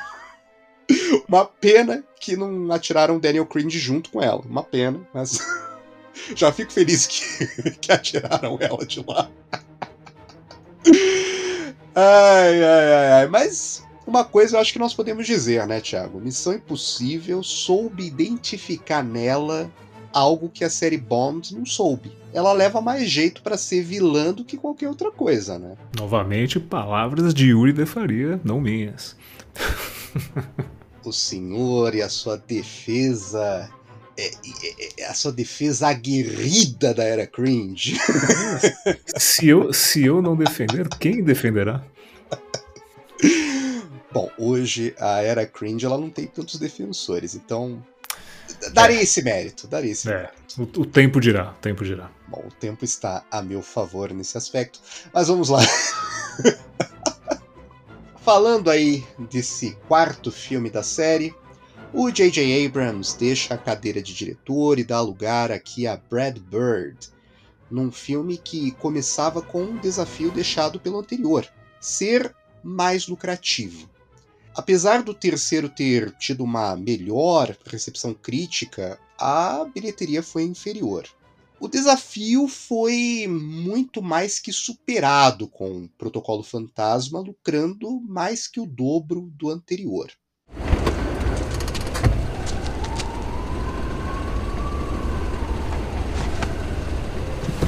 Seu secretário? Não sabia que estava na Rússia. E não estou. Desde que uma bomba explodiu o Kremlin. Ontem peguei um avião para receber a ordem da amizade do primeiro-ministro russo. Agora estou voltando para Washington para entregar o meu cargo ao presidente. Meu analista-chefe, William Brent. Tem uma caneta? Não entendi. Caneta. Tenho. Ethan, o que aconteceu no Kremlin? Você é analista-chefe? Se está sugerindo que eu tomei a decisão errada. Homem europeu. Cinquenta e poucos, 1,80m, 90 quilos, olhos azuis. Quem é ele? O desenho é grosseiro, mas pela descrição. Pode ser Kurt Hendricks. QI de 190. Serviu nas Forças Especiais Suecas. Professor de física da Universidade de Estocolmo, especialista em teoria de guerra nuclear. Ele renunciou. Bom, o cara é maluco. Cobalto. O Kremlin tem que saber que um de seus estrategistas tem um dispositivo de lançamento nuclear e um de seus homens tem os códigos para ativá-lo. E por que você está achando isso? Eu vi ele deixando o arsenal com uma mala na mão. Ele provocou a explosão para encobrir os rastros. Pode levar semanas até os russos descobrirem que sumiu. Temos que alertá-los. Eles não vão dar ouvidos. Os russos só acreditam numa coisa: é que bombardeamos o Kremlin. A tensão entre os Estados Unidos e a Rússia nunca esteve tão forte desde a crise dos mísseis em Cuba. E a culpa, verdadeira ou falsa, recai sobre a IMF.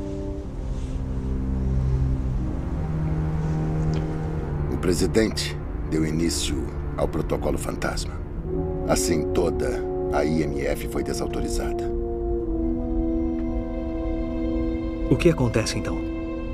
Eu recebi ordens para levá-lo de volta a Washington, onde o Departamento de Defesa irá taxá-lo como extremista perigoso e culpar você e sua equipe pelo bombardeio ao Kremlin.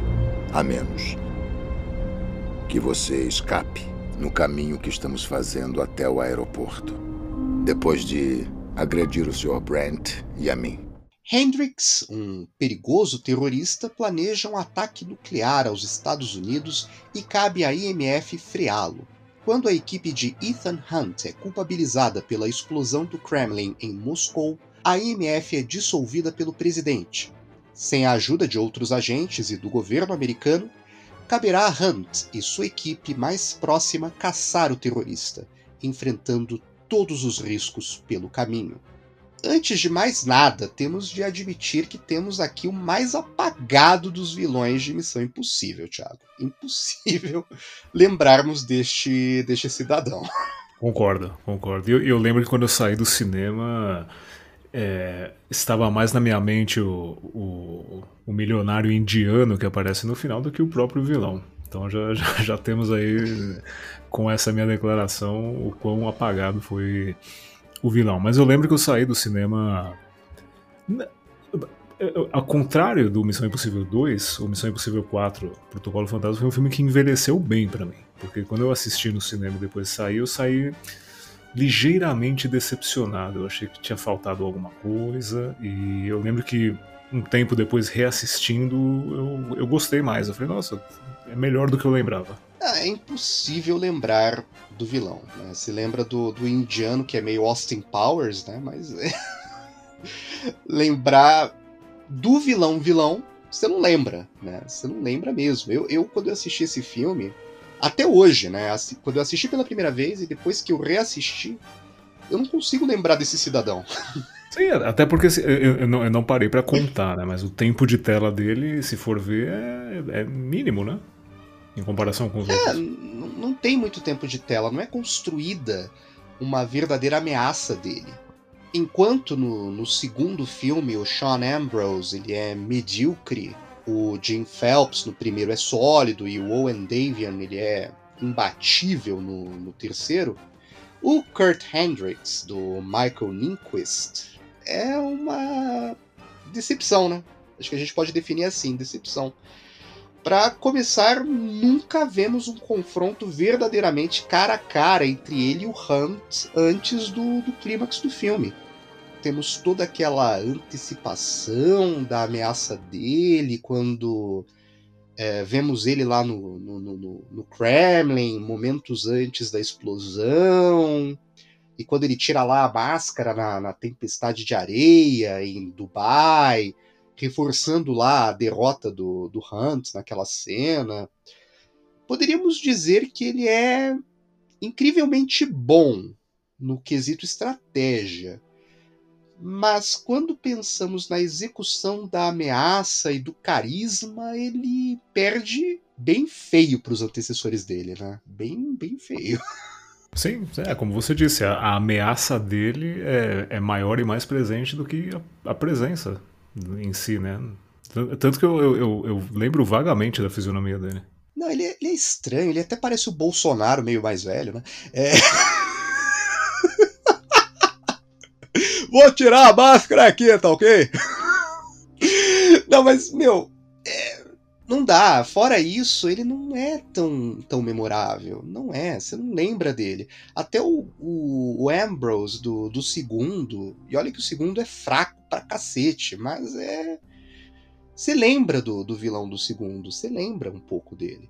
Agora, desse aqui você não lembra, de modo algum. Você, eu, eu assistindo esse, a, a, esses filmes em, em sequência cronológica, ele é o que mais, tipo, desaparece. Eu não consigo lembrar. É estranho, até quando eu fui fazer as notas para esse episódio, eu fiquei tipo, meu, como é que eu vou falar desse cara?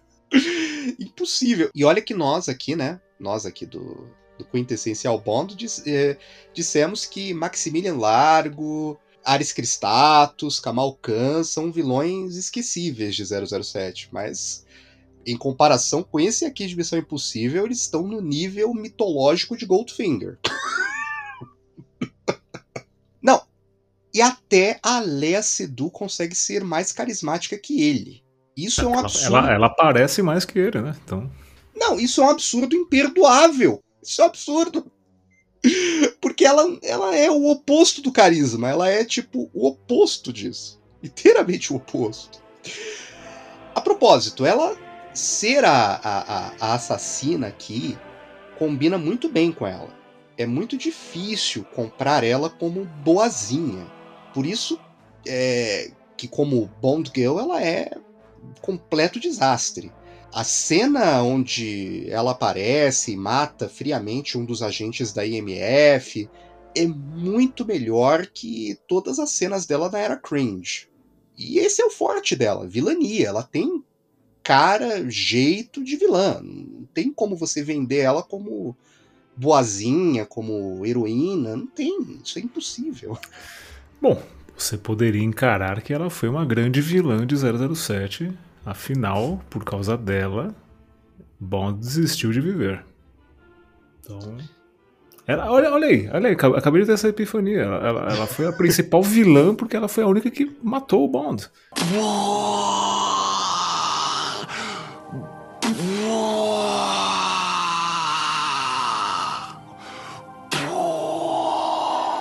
É, você chegou a uma boa conclusão, olha aí. Ó. Olha só, olha só. Não, mas a Lea Seydoux, quando eu penso nela, como atriz, me vem à cabeça um, o Lee Van Cleef, do, da trilogia dos dólares. Porque, por exemplo, o Lee Van Cleef, na trilogia dos dólares, no segundo filme, por uns dólares a mais, ele faz um, um cara bonzinho, ele faz um, um bom personagem. Mas não é algo que combina com ele. O que combina com ele é o personagem que ele faz no terceiro, né? O, os Três Homens em Conflito, em que ele faz o, o vilão. é o que combina com ele, porque ele tem cara de vilão. Tipo, o Lee Van Cleef, ele, tem, ele tinha cara de vilão. A Lea Seydoux, ela tem cara de vilã. Então, aqui ela tá em casa. inteiramente, inteiramente. O que faz a morte dela bem satisfatória.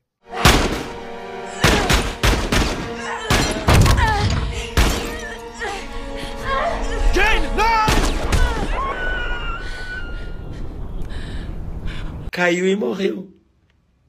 Morreu agora, agorinha, agorinha, agorinha. Com quatro filmes, a série Missão Impossível já começa a se autorreferenciar. Na cena onde o Hunt vai se encontrar com o primo do Bogdan, o informante russo libertado ao lado dele no começo do filme, nós temos o retorno do Andrés Vinevsky, que apareceu no primeiro filme da mesma forma, um agente que leva o Hunt encapuzado para se encontrar com um criminoso sinistro. E ele é uma conexão Bond, porque o Andreas ele interpreta o lendário Necros em Marcado para a Morte, né? Que dá um grade, né? De, de, de um capanga icônico da era Dalton para só um papelzinho pequeno, uma ponta em dois filmes de Missão Impossível.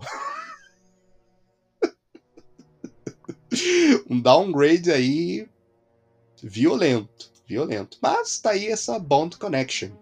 Temos também o retorno, mesmo que implícito na narrativa e só uma ceninha no final, da esposa do Hunt do filme anterior.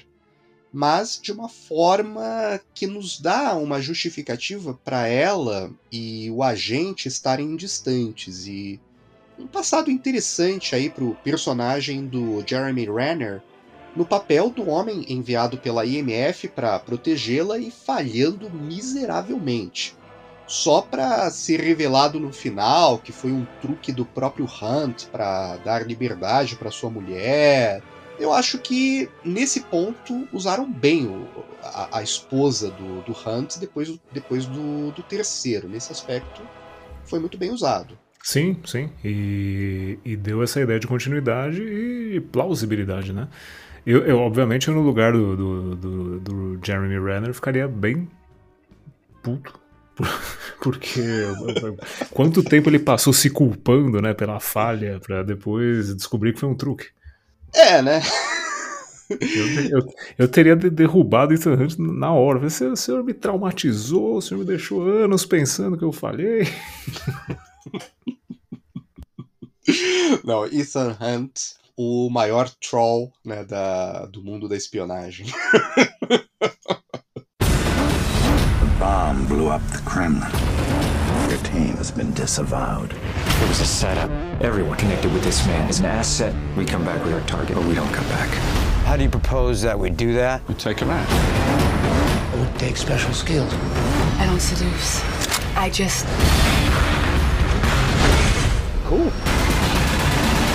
It's not as if any mission's going to be rougher than the last one. Is it? Rated PG-13 in theaters and IMAX December 21st. Mas uma coisa a gente tem que dizer, não é um filme maravilhoso como o anterior, mas ainda assim é um capítulo sólido aí na, na saga de Ethan Hunt. Poderia ser melhor? Sem dúvida. Mas as sequências do, do prédio mais alto do mundo, em Dubai, a invasão e explosão do Kremlin, compensam aí por muitas das fraquezas. Outro detalhe interessante é a cena onde o Hunt encontra o secretário da IMF só para este ser imediatamente assassinado numa emboscada em Moscou. E isso é algo que nos assusta e nos faz pensar se o Hunt estará salvo, mas é algo que se desmancha quando nós vemos o vilão que nós temos aqui, né? Pensar que até esse filme a, a vida dos chefes é curta, né? Porque nenhuma se repetiu. Bom, mais tarde nós veremos que se repetem alguns chefes. uma pena que não o Anthony Hopkins, né? Mas. Uma pena, uma pena mesmo. Já vamos fechar. Eu não vou demorar. Tá procurando alguma coisa em particular? Alguma coisa rara. Deixa eu adivinhar. Clássico? Jazz. Saxofone? Coltrane. Piano? Monk. Shadow Wilson no baixo. Shadow Wilson tocava bateria. Sabe por quê? Chamavam ele de Shadow? Porque ele tocava bem suave. Sorte sua. Tenho a primeira prensagem.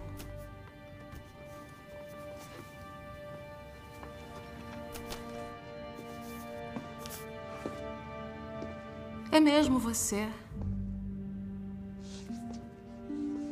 Ouvi histórias. Não pode ser verdade.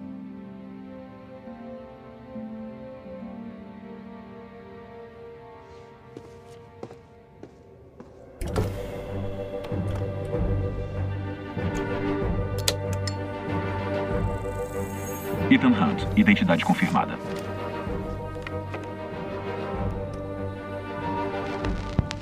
Boa noite, Sr. Hunt. As armas que descobriu na Belarus foram confirmadas como sendo gás tóxico VX capaz de devastar uma grande cidade. Os corpos da tripulação do avião foram achados menos de 24 horas depois de pousarem em Damasco. Foram identificados como separatistas chechenos de baixo escalão, sem acesso nem habilidade para controlar as armas que estavam transportando. Isso confirmaria sua suspeita de que uma organização secreta está empenhada em incitar uma revolução, promovendo ações terroristas em nações amigas dos interesses ocidentais. A IMF suspeita que essa seja a mesma organização que você vem investigando por um ano, também conhecida como Sindicato. A IMF estaria certa.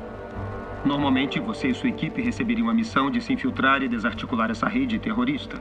Mas tomamos medidas para garantir que isso não aconteça porque nós somos o Sindicato Sr. Hunt. E agora sabemos quem vocês são. Sua missão, caso decida aceitar, é encarar seu destino. Se nos perseguir, será pego. Se resistir, será morto. E seu precioso secretário irá negar ter conhecimento de suas ações. Boa sorte, Sr. Hunt. Essa mensagem se autodestruirá em 5 segundos.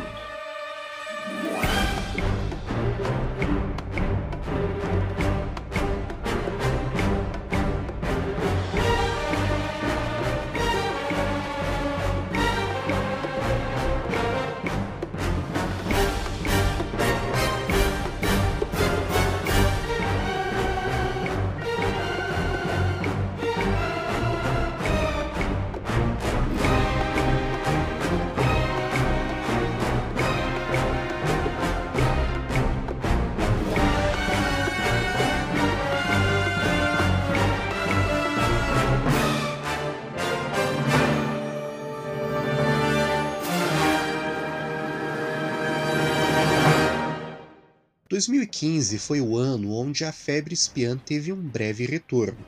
O Agente da Uncle foi lançado numa tentativa de reviver as aventuras de Napoleão Solo e Ilha Kuriakin. Inclusive, nós temos aí um episódio Bond Exploitation lançado na nossa segunda temporada sobre esse filme, para aqueles que ainda não tenham ouvido. Se não ouviu, vai lá que temos episódios sobre Agente da Uncle. E um tal James Bond, sem qualquer parentesco com o James Bond que conhecemos e amamos, estrelaria em Spectre enfrentando seu irmão postiço. Eu não sei como é que é essa série, né? Um cara que tem o nome de James Bond, né? Mas não, não, não, não, não tem parentesco com o James Bond. Né? Bom, se a gente for usar Spectre, aí eu vou, pela primeira vez neste episódio, eu vou concordar com você. Mas só por causa de Spectre. Bom, considerando que o James Bond que está lá é o Daniel Cringe, eu acho que eu já consegui uma vitória. Mas bom. o Ethan Hunt, ele também retornaria em 2015, dando início a uma caçada a uma organização que nos é apenas citada no, no final do filme anterior, o Sindicato. É aqui que começa a era de Christopher McQuarrie na série Missão Impossível e continua até hoje. A partir daqui, temos uma consistência na cadeira de diretor e com uma participação relevante na concepção do roteiro. Embora McQuarrie tenha se envolvido nos estágios finais do desenvolvimento do filme anterior, aqui ele passa a ser um participante ativo nos bastidores de Missão Impossível. Já que vamos trabalhar juntos, Brent, eu quero que escolha suas palavras com muito cuidado. Onde está o Hunt? Eu não sei. Brent, não minta para mim. Não tenho como fazer contato. Ele tá infiltrado. Eu soube que ele estava atrás do sindicato. Chega de papo. Você sabe quem nós somos e do que nós somos capazes. Por que a CIA nunca descobriu nenhuma informação plausível sobre esse tal sindicato? O que está insinuando? Insinuando não. Afirmando. Fazendo uma acusação, na verdade. Hunt é o incendiário e o bombeiro ao mesmo tempo. Acredito que o sindicato seja fruto da imaginação dele, criado para justificar a existência da IMF. Eu vou encontrá-lo, Brent, e quando eu fizer isso, ele será chamado a responder por toda a bagunça, por toda a desordem pela qual é responsável. Bem-vindo à CIA. Nunca vai achá-lo. Ajuste seu relógio, Brent. Ethan Hunt está vivendo suas últimas horas como um homem livre. Uma organização composta de espiões eficientes, tidos como desaparecidos ou mortos, conhecida como Spectre, digo, sindicato, vem levando adiante ataques terroristas e assassinatos políticos. Ethan Hunt, após escapar das garras desta sinistra organização, terá o desafio quase impossível de desmantelá-la e assegurar a relevância da IMF diante da fusão dela com a CIA. Solomon Lane, interpretado por Sean Harris, é basicamente um Ernst Averill Blofeld do app de compras da China, né? Só que com preço barato e com a durabilidade bem limitada. Ah, isso, isso está sendo um pouco injusto. Eu, eu, eu acho um, um bom personagem. Eu defenderei, defenderei. Bom, no nível monotonia, ele está ali, né, no mesmo nível do Christoph Waltz, ja? mas tem uma vantagem aqui. Ao menos não fizeram dele uma, uma espécie de irmão puxiço do Ethan Hunt. Só isso a gente pode, né, já, já dizer que tá muito melhor, anos luz. Invertemos os papéis finalmente, porque agora eu vou defender algo que não é era Daniel Craig. Olha aí, eu, eu prefiro muito mais o, Sol, o, Solomon Lane do que com o, o Blofeld de Christopher Waltz. Então, é, ponto, invertemos os pontos aí. Não, mas eu concordo, ele é melhor que o Christoph Waltz, mas pelo amor mas, de Deus. Mas não tanto, não tanto. Eu já, eu já acho muitíssimo melhor. Não, eu acho que ele, assim, ele funciona dentro da história que é proposta. Mas se a gente colocar ele é, no contexto da série. Sometimes maybe good, sometimes maybe shit. Parece que depois do. Do, do Owen Davian, meio que eles não sabem mais criar vilão pra Missão Impossível. Parece que só foi ali e depois nunca mais. É, é, chegaremos no, no, no, efeito Fallout, mas aí temos que argumentar algumas coisas. Sim, sim, com certeza, com certeza. Evidentemente, tentaram trazer aqui de volta tudo aquilo que deu certo com o Owen Davian, do terceiro filme. O caráter frio e metódico, mas combinado a alguém mais low profile, o plano dele de recuperar o arquivo com nomes de agentes do sindicato roubado pela equipe do Hunt, o mostra como alguém que não está disposto a ceder. Vide a cena lá da, da bomba com o Benji. E é aí que o Hunt consegue abrir a primeira rachadura no Lane, trazendo algo que ele não contava. O drive foi destruído e o Hunt memorizou todas as informações, fazendo dele agora importante para o plano, e logo Lane não pode eliminá-lo. O que se prova uma jogada decisiva para a captura do, do líder do sindicato. Não sei se eu consigo comprar que ele decorou tudo, mas aceito. Bom, eu, eu chego a dizer que ali acho que foi um blefe. Acharia mais plausível. Eu acho que foi um blefe. Tipo, ele disse que memorizou, memorizou só umas coisinhas cair lá, não tudo, só para convencer o, o, o Blofeld, digo, o Lane, e. e, tipo, convenceu. Mas só que eu acho que foi um blefe. Eu acho que ele não memorizou tudo, coisa nenhuma. não acho. Mas, assim, Porém, apesar de uma entrada bem intimidadora no começo do filme, o Solomon Lane não é um vilão que se destaque. O começo do filme vende ele muito bem. Isso eu tenho que admitir. Vende ele maravilhosamente bem. Ele colocando a arma lá na cabeça do, da, da, da, da mulher lá, que é o contato do Hunt, em Londres, e atirando na frente do Hunt. Tipo, Claro, é, é algo que parece que foi tirado do terceiro?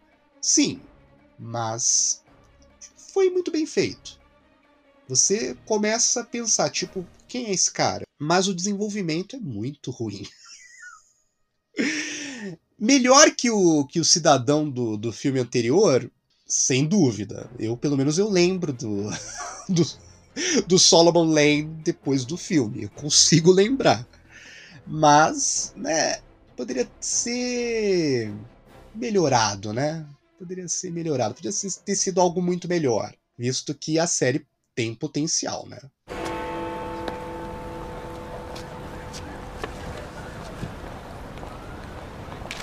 É um livro de registro, com toda a infraestrutura do sindicato. Quem eles são, os políticos que controlam e de onde vem o dinheiro também. Tudo o que você quer saber. Por que você acha que esse tal livro de registro é autêntico? Por que o Lane ia querer tanto se não fosse autêntico? E por que ele deixaria com você se fosse? Nunca parou para pensar que talvez ele queira que eu o tenha? Desinformação, manipulação é o que ele faz, Ilsa. É o que ele foi treinado a fazer. Lane mente para você, você passa as mentiras para o Hunt. Juntos, os dois ficam expostos. É o objetivo maior dele. E isso pode ser autêntico. Mas só existe uma pessoa em quem confio para verificar essa informação. Você. Não. Minhas ordens eram lhe passar informações a respeito do Suas sindicato. Suas ordens eram claras. Se infiltrar no sindicato para sabermos mais sobre eles primeiro. Isto não é uma prova, é um teste, como tudo mais. O único jeito de passar é voltando. Não posso fazer isso. Eu já traí a confiança do Lane várias vezes. E em todas as vezes fez isso por sua própria vontade. Ele ia torturar e matar um agente americano. E deveria ter deixado. Ainda teria a confiança do Lane. Isto é uma troca. O Hunt compreende isso. Eu não podia deixá-lo morrer. É nosso aliado. Não há aliados na arte de governar, Ilsa. Só interesses comuns. Na situação atual, Ethan Hunt é um homem sem país. Isso torna a morte dele muito menos complicada. Somos apresentados a Ilsa Faust, de Rebecca Ferguson, uma agente do MI6 que se infiltra no sindicato, e somos sempre postos ali em dúvida no filme de que lado de fato ela está. Ela é um personagem interessante que estaria presente nos filmes seguintes. Um dos destaques, dos maiores destaques desse filme aqui, é a sequência da ópera na Áustria. Há uma certa inspiração em O Homem que Sabia Demais, ainda mais quando vemos a Ilsa acompanhando a partitura, marcando o momento certo para atirar. Há também ligeiros acenos a Quantum of Solace, com as lutas nos bastidores da ópera. E a propósito, os capangas ali do sindicato parecem clones do Stamper, de Amanhã Nunca Morre. Não sei se você percebeu isso, Thiago. Eu, quando eu olhei, fiquei pensando, são clones do Stamper. Lembro bastante. Meu, é... É... não sei se a referência foi intencional, mas tá lá, né? Qualquer fã de 007 consegue identificar aquilo. No entanto, mesmo não pode aí ser dito quanto à sequência debaixo d'água, que é um festival de CGI e pode ter um certo suspense ali, mas não se compara a cenas semelhantes em 007. Até a cena de Somente para Seus Olhos, onde a Carol Bouquet teve de fingir estar no fundo do mar, foram muito melhor feitas, sem parecer artificial. Isso mostra como um que faz falta para IMF, né, Thiago? Faz muita falta. Será que o Benji teria sido um bom quê? Se ele não fosse um agente de campo e, e etc. Se ele fosse um, um, uma espécie de quê voltado à tecnologia e a petrechos, etc. Não! não. Não, não, não, não, não. Não, não, não, não. É, mas vamos pensar, né? Se o Ethan Hunt ele tivesse usado o mini respirador de chantagem atômica, ele não teria de prender a respiração dele durante tanto tempo ali, né? Ah, mas isso aí foi um motivo pro, pro Tom Cruise fazer a cena, entendeu? Aprender a aprender a, aprender aquela técnica de segurar a respiração por não sei quantos minutos, etc. É, né? Mas... O senhor, o senhor está encarando da forma errada, entendeu? Aí foi pro prazer do Tom Cruise, não pro filme. Não, mas aquele, aquela cena, meu Deus do céu. Meu Deus do céu, muito artificial. Ela, ela, ela, é, ela parece até plástico. De tão é, artificial. Eu gosto do conceito, mas realmente faltou um, um trabalhinho extra aí. Compara as cenas debaixo d'água de 007. Compara. Não tem nem comparação. Tipo, você pega as cenas de chantagem atômica, cenas de é, O Amanhã Nunca Morre, que também tem Debaixo da Água. Meu, meu Deus do céu. Nesse ponto, Ethan Hunt, ele, né, perdeu feio para 007, mas feio. I want you to choose your next words very carefully. Where is Hunt?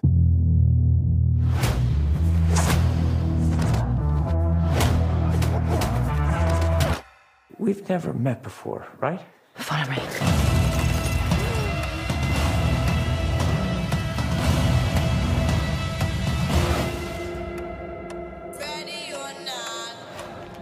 Benji. Ethan, where are you? The Syndicate is real. A rogue nation trained to do what we do. An anti-IMF.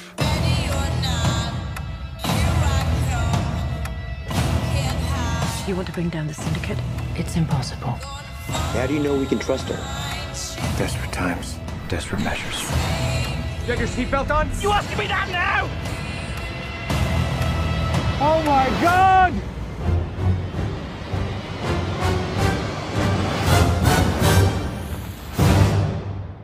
Foi esse filme aqui que despertou o meu interesse em Missão Impossível, mas eu confesso, vem caindo na minha estima quando eu comparo com os demais. Ainda mais quando é posto contra o primeiro e o terceiro. No entanto, por acidente, por acidente, o Ethan Hunt ele conseguiu fazer Spectre melhor do que o Bond.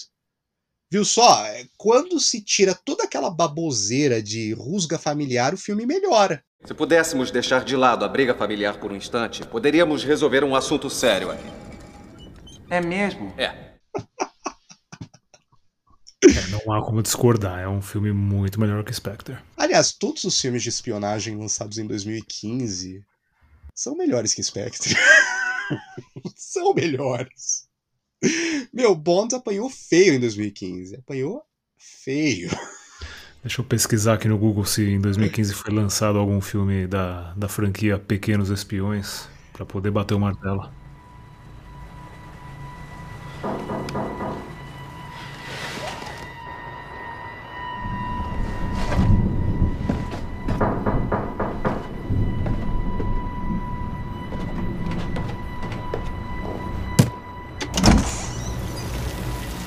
O destino sussurra para o guerreiro. Está chegando uma tempestade. E o guerreiro responde sussurrando? Eu sou a tempestade.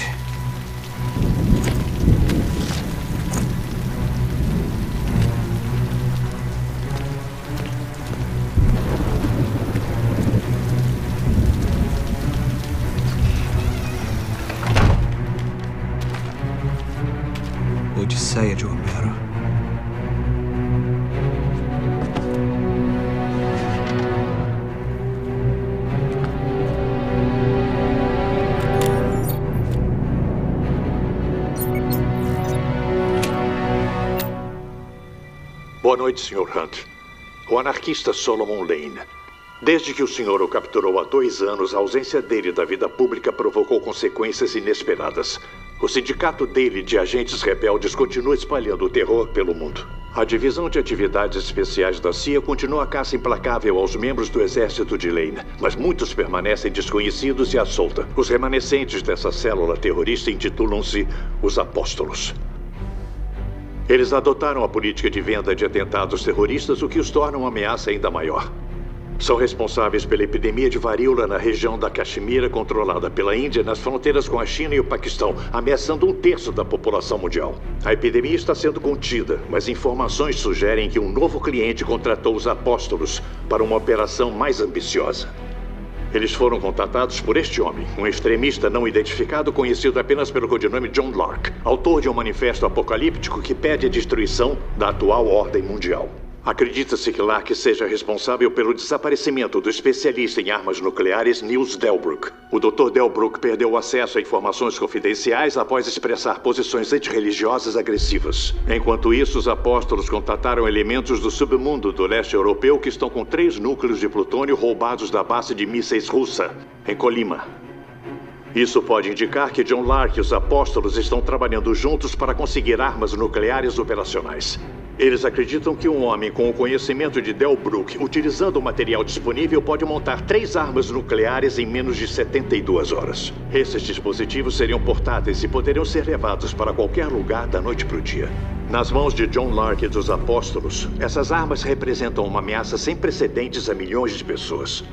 Sua missão, caso decida aceitar, é impedir que os apóstolos obtenham o plutônio usando todos os meios disponíveis. Caso você ou qualquer membro de sua equipe seja capturado ou morto, o secretário vai negar ter conhecimento de suas ações. Boa sorte, Ethan. Esta mensagem se autodestruirá em cinco segundos.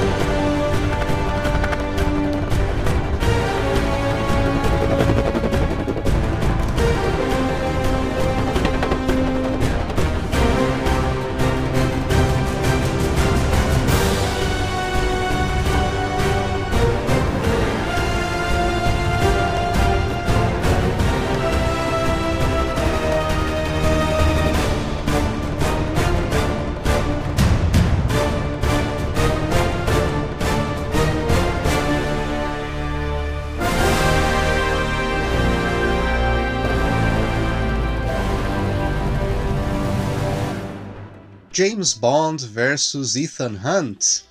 Shut up and take my money. A ideia de um ator aí tão cotado para ser 007 como Henry Cavill, estrelar como vilão de Missão Impossível, é de fato interessante. No entanto, a série agora foi contaminada aí pela marvelização, onde tudo tem que ser uma eterna continuação e tudo está conectado. Nesse mundo não há espaço para missões com começo, meio e fim em sólidas duas horas. Não, isso é só o começo ou o meio a depender de qual filme você esteja assistindo. Não sei você, Thiago, mas isso me irrita. Me irrita um pouco, mas eu, nesse caso eu acho plausível no sentido de que o sindicato, sendo o que é ou o que era, né, uh, em termos de proporção, para mim faz sentido é, algum outro membro do grupo ou pelo menos simpatizante do grupo é, querer resgatar Solomon Lane e dar continuidade ao trabalho. Então, para mim, eu acho, eu acho, entendo a crítica, né? A Marvel infelizmente trouxe isso de continuidade. Porém, eu acho que eles fizeram bem feito, né, se formos comparar com a era Craig. Ó, mais, mais um ponto aí, você conseguiu, mais uma crítica minha à era Craig. Olha aí, olha aí, olha aí, eu estou conseguindo, estou conseguindo, caros ouvintes, estou conseguindo trazê-lo à luz, à luz, tirá-lo das trevas da era Craig. Mas vamos lá. Mais uma vez, Christopher McQuarrie retorna dando continuidade à sua longa contribuição em Missão Impossível.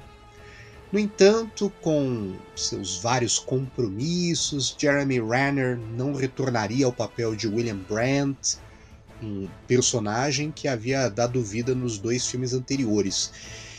Eu acho que teria sido legal se ele tivesse voltado aqui, Thiago. Eu acho que, né, visto que ele foi um personagem tão bem construído nos dois outros, né? Quem sabe se ele voltasse aqui até para ser morto, Sim. valeria a pena. Bom, ainda dá tempo, né? Quer dizer, não dá mais porque o, o ator infelizmente sofreu um acidente, né? A gente não tem detalhes aí do, da extensão, mas parece que esse acidente finalizou a carreira dele. Não sabemos. Vou interromper não... você agora. Teve que fazer uma escolha terrível em Berlim. Recuperar o plutônio ou salvar sua equipe? Você escolheu sua equipe, agora o mundo corre perigo. Alguma falha no seu íntimo não permite que você decida entre a vida de uma pessoa e a de milhões. Você vê isso como um sinal de fraqueza. Para mim, é sua maior força. Isso também me diz que eu posso contar com você para me salvar, porque assumir a EMF vindo da CIA foi trocar seis por meia dúzia, para alguns me rebaixar, mas eu fiz isso por sua causa. Não vá me decepcionar. Após fracassar em recuperar uma mala com plutônio, Ethan Hunt toma a missão como uma questão pessoal. Com a CIA desconfiando da IMF e, sobretudo, de Hunt, ele é obrigado a levar August Walker junto em seu time para infiltrar uma organização chamada Quantum, digo, os Apóstolos, composta de agentes restantes do agora extinto sindicato, e descobrir a identidade do terrorista John Lark. Bom, basicamente rebaixaram o Solomon Lane do, do filme anterior de Blofeld genérico para Mr. White genérico, né? até a aparência, até a é... aparência. Não, mas não, mas ó, mais um ponto positivo aqui, a barba está melhor. A barba de Solomon Lane é melhor do que o Mr. White em Spectre. Não, só faltou ele, ele falar pro, pro Ethan Hunt, né? Que ele é uma uma pipa num, numa tempestade, né? Não faltou mais nada. Porque, meu, ele tá nível Mr. White aqui. Ele tá Mr. White total. Total. Só que sem, né? Sem o peso do personagem, né? Um dos melhores vilões da era Craig, isso eu posso dizer, Mr. White. Uma pena que, né? Acabaram destruindo esse personagem, mas. Mas enfim. E o pior é que rebaixaram aqui o Solomon Lane ainda mais, né? Foi um rebaixamento ainda mais profundo, relegando ele a um mero parceiro do, do August Walker, interpretado aqui pelo Henry James Cavill Bond, né? Já estou promovendo Harry Cavill a James Bond. Já estou promovendo ele a esse, a esse título. Que se revela né, como o terrorista John Lark numa, numa forma bem a la Quantum of Solace, numa espécie ali de bunker em Londres. Eu vou falar né, mais dessa, dessa sequência que consegue ser boa e ruim ao mesmo tempo. Ela consegue ser uma, uma sequência que joga nesses dois, nesses dois campos. É, Porém, o, o, o, Henry Cavill aqui, ele prova que ele tem um talento gigantesco. Enquanto ele me convence como um super-herói e como um agente sofisticado, ele também consegue fazer um vilão muito bem. Embora a revelação dele é meio que esperada, né? Isso é mais culpa do roteiro do que dele. Uma vez que a chave é virada, nós acreditamos nele e nas intenções dele. Fora que ele é uma força física formidável contra o Hunt. Ele é o primeiro vilão até agora que de fato ele é uma força física contra o Hunt. Os outros, nem tanto. Né? Vide, né, o, o, o cidadão que eu não lembro o nome. que, meu, o cara, o Hunt, ele nem precisa fazer muita coisa, ele se joga do alto do, do estacionamento. Só isso. Mais nada. Essa é a luta que tem entre o Hunt e aquele cidadão que eu nem lembro o nome, lá no Protocolo Fantasma. Mesmo aí com o rosto queimado, ele segue na luta até o amargo fim. É uma pena que ele, que ele é morto no final. Seria aí, né? Uma boa ter ele como, como vilão recorrente em Missão Impossível, né? Ainda mais, né? O rosto lá com a cicatriz. Não é algo Blofeld, mas também, né? Seria algo muito bom. Não sei se você concorda, Thiago. Seria, seria um bom vilão recorrente. Concordo. Fiquei até um pouco triste quando quando ele morreu no filme, mas entendo, entendo e você sabe por quê, né? Não, eu também. eu também entendo. Porque, meu, ainda bem que ele morreu, né? Porque se ele não tivesse morrido, isso excluiria, mataria aí qualquer possibilidade de se tornar James Bond. tipo, Henry Cavill virar James Bond, depois que ele virar vilão recorrente de Missão Impossível, esquece. Impossível. Mas ainda bem que ele morreu. Nesse aspecto, ainda bem. Né? Mas para mim isso aí serviu como um tremendo de um currículo para embasar a escolha dele como Bond. E, ah, isso sem dúvida. Voltando aqui à sequência do, do bunker em, em Londres, onde o Cavill ele é exposto como vilão, nós temos aí o retorno do Alec Baldwin, que no capítulo anterior ele foi apresentado como chefe da CIA e, bem no modo Alec Baldwin de ser, era um tremendo filho da mãe com a IMF e o Hunt. Afinal de contas, se não é um filho da mãe, não é Alec Baldwin. não, não, não detesto Alec Baldwin na mesma proporção que eu detesto Daniel Craig, mas tudo bem. É... Ele termina a Nação Secreta sendo promovido a secretário da IMF e aquele segue sendo filho da mãe com o Hunt. Mas isso não dura muito porque na luta com o Cavill ele é esfaqueado e morre lá no, no, no, nos braços do, do Ethan Hunt. É algo tão emocionante quanto Dreyfus morrer nos braços do inspetor Clouseau. There is something personal in this. Yes deeply personal. I hate you. Every little bit of you. Now get out! You want me to leave?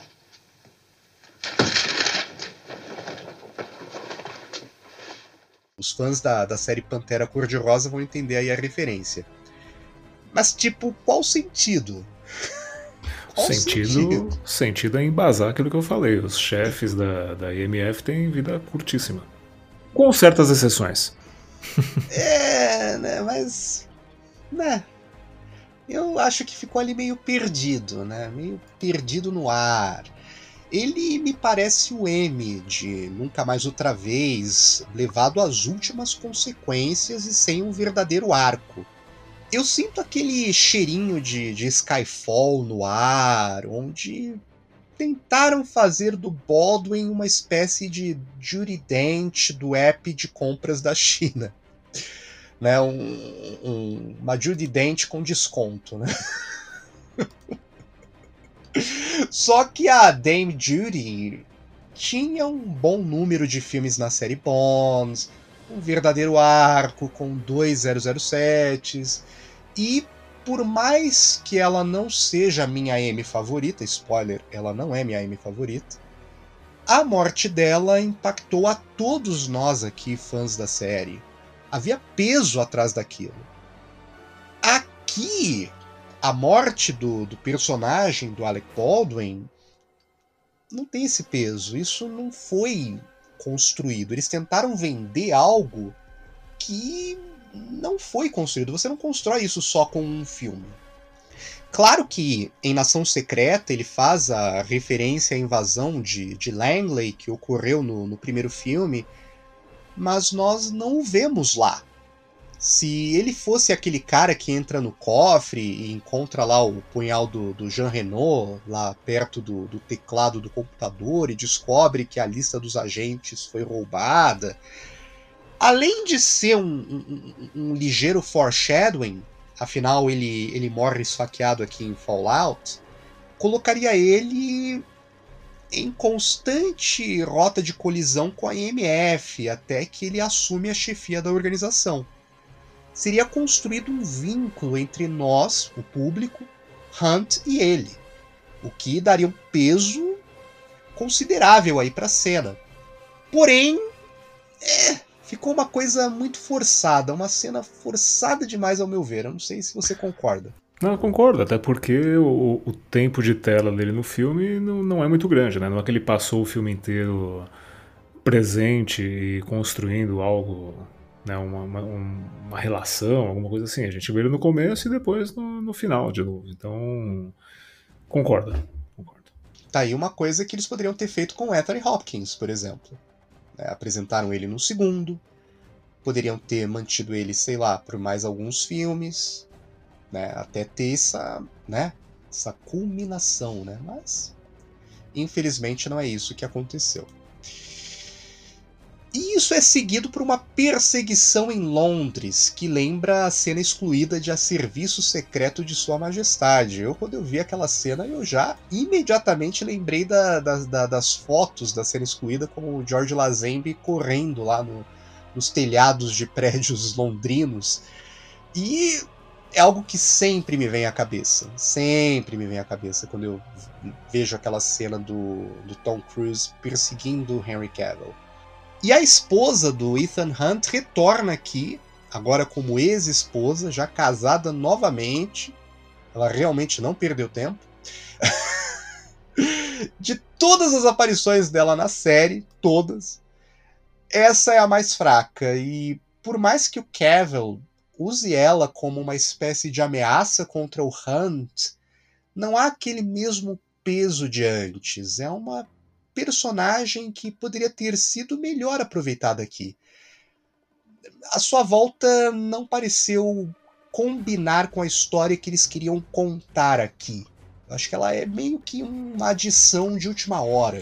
É, eu, eu, sempre vi como um, uma espécie de easter egg é, sei lá, eu vejo como uma adição ali de última hora, porque não faz, né, né muito sentido. Your mission, should you choose to accept it. What the hell is he doing? I find it best not to look. Oh.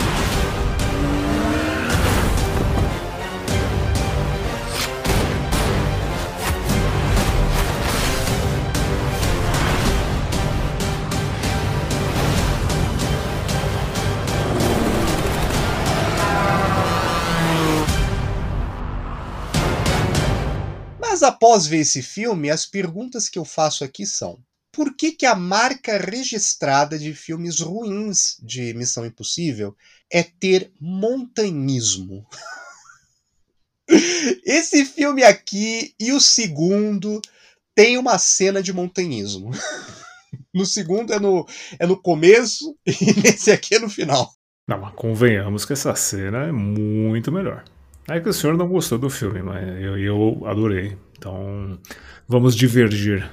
Não, não. É, é, parece que a marca é registrada. É tipo, é, é quando. Sabe, é igual, é igual a teoria que você disse, Thiago, de que quando os produtores de 007 antigamente percebiam que o filme do Bond era fraco, eles chamavam a Shirley Bassey para cantar o tema. Aqui, quando eles percebem que o filme é ruim, eles colocam uma cena de montanhismo. Porque, meu, é nesse e é no segundo que tem uma cena de montanhismo. Por mais que tenha lá o, a, a, luta com o Henry Cavill, e isso já melhora o filme e tal, mas não. O filme é muito fraco, ao meu ver. E a segunda pergunta aqui que eu faço é quantas vezes mais o Hunt ele tem que provar a relevância da IMF? Esse parece ser o ponto que se tenta provar desde Protocolo Fantasma, e eu acho que já foi suficientemente provado já no segundo filme. Né? Para é, que ficar martelando não. nisso? Mas aí ele prova pro, pro, pro, pro chefe atual da CIA e etc.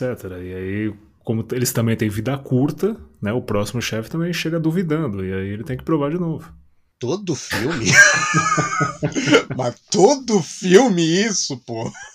Isso é, culpa, isso é culpa do chefe anterior não ter deixado um relatório falando: olha, já, já foi provado e tá tudo certo, não precisa desconfiar. Aí troca o chefe, ele não deixa o relatório, dá nisso. Bom, já que discutimos aí a história de Missão Impossível até efeito Fallout, bora fazermos aí um ranking de todos os filmes até agora. Detalhe, por enquanto, por enquanto, não revelaremos onde acerto de contas entra nessa lista. Fiquem ligados porque semana que vem tem episódio completo só sobre acerto de contas. Então vamos lá, Thiago. Como ranqueia, Thiago? Obviamente, conforme esperado, Missão Impossível 2 fica no último lugar, na sexta posição. Por tudo que a gente já falou, né? É um filme que envelheceu muito mal, é, ah, é, é o retrato de uma, de uma, de uma era que, que já foi, um vilão bem mais ou menos, cenas estranhas, algumas ok, outras nem tanto, enfim, fica na sexta posição para mim. Em quinto lugar, Missão Impossível 1, né? Como eu falei, não é que eu acho um filme ruim, mas para mim falta algo falta alguma coisa, falta um pouquinho mais de, de movimentação, aí não cai tanto no meu gosto. Não, não é ruim, mas pensando num ranking, é a posição que ele vai ocupar. Quarto lugar, eu vou deixar Missão Impossível 4, Protocolo Fantasma. É um filme que para mim envelheceu bem, melhorou com o tempo para mim, mas o vilão apagado né, acaba ficando um pouquinho esquecido em alguns sentidos aí. Mas é um filme que melhorou muito, na minha opinião, com o passar dos anos. Em terceiro lugar, vou deixar Missão Impossível Nação Secreta. Acho um filme muito bom, muito competente. Já revi algumas vezes aí ao longo dos anos e sempre que eu revejo, para mim continua muito bom e não, não cai em sentido nenhum. Aí chegou a, a, a grande a grande pedra no sapato que foi definir quem fica em segundo e quem fica em primeiro. Eu é, acabei deixando Missão Impossível 3 em segundo lugar. É, é, é, um dos filmes que eu mais gosto. Ele, ele realmente rivaliza para mim com o primeiro lugar. Só que efeito Fallout tem Henry Cavill.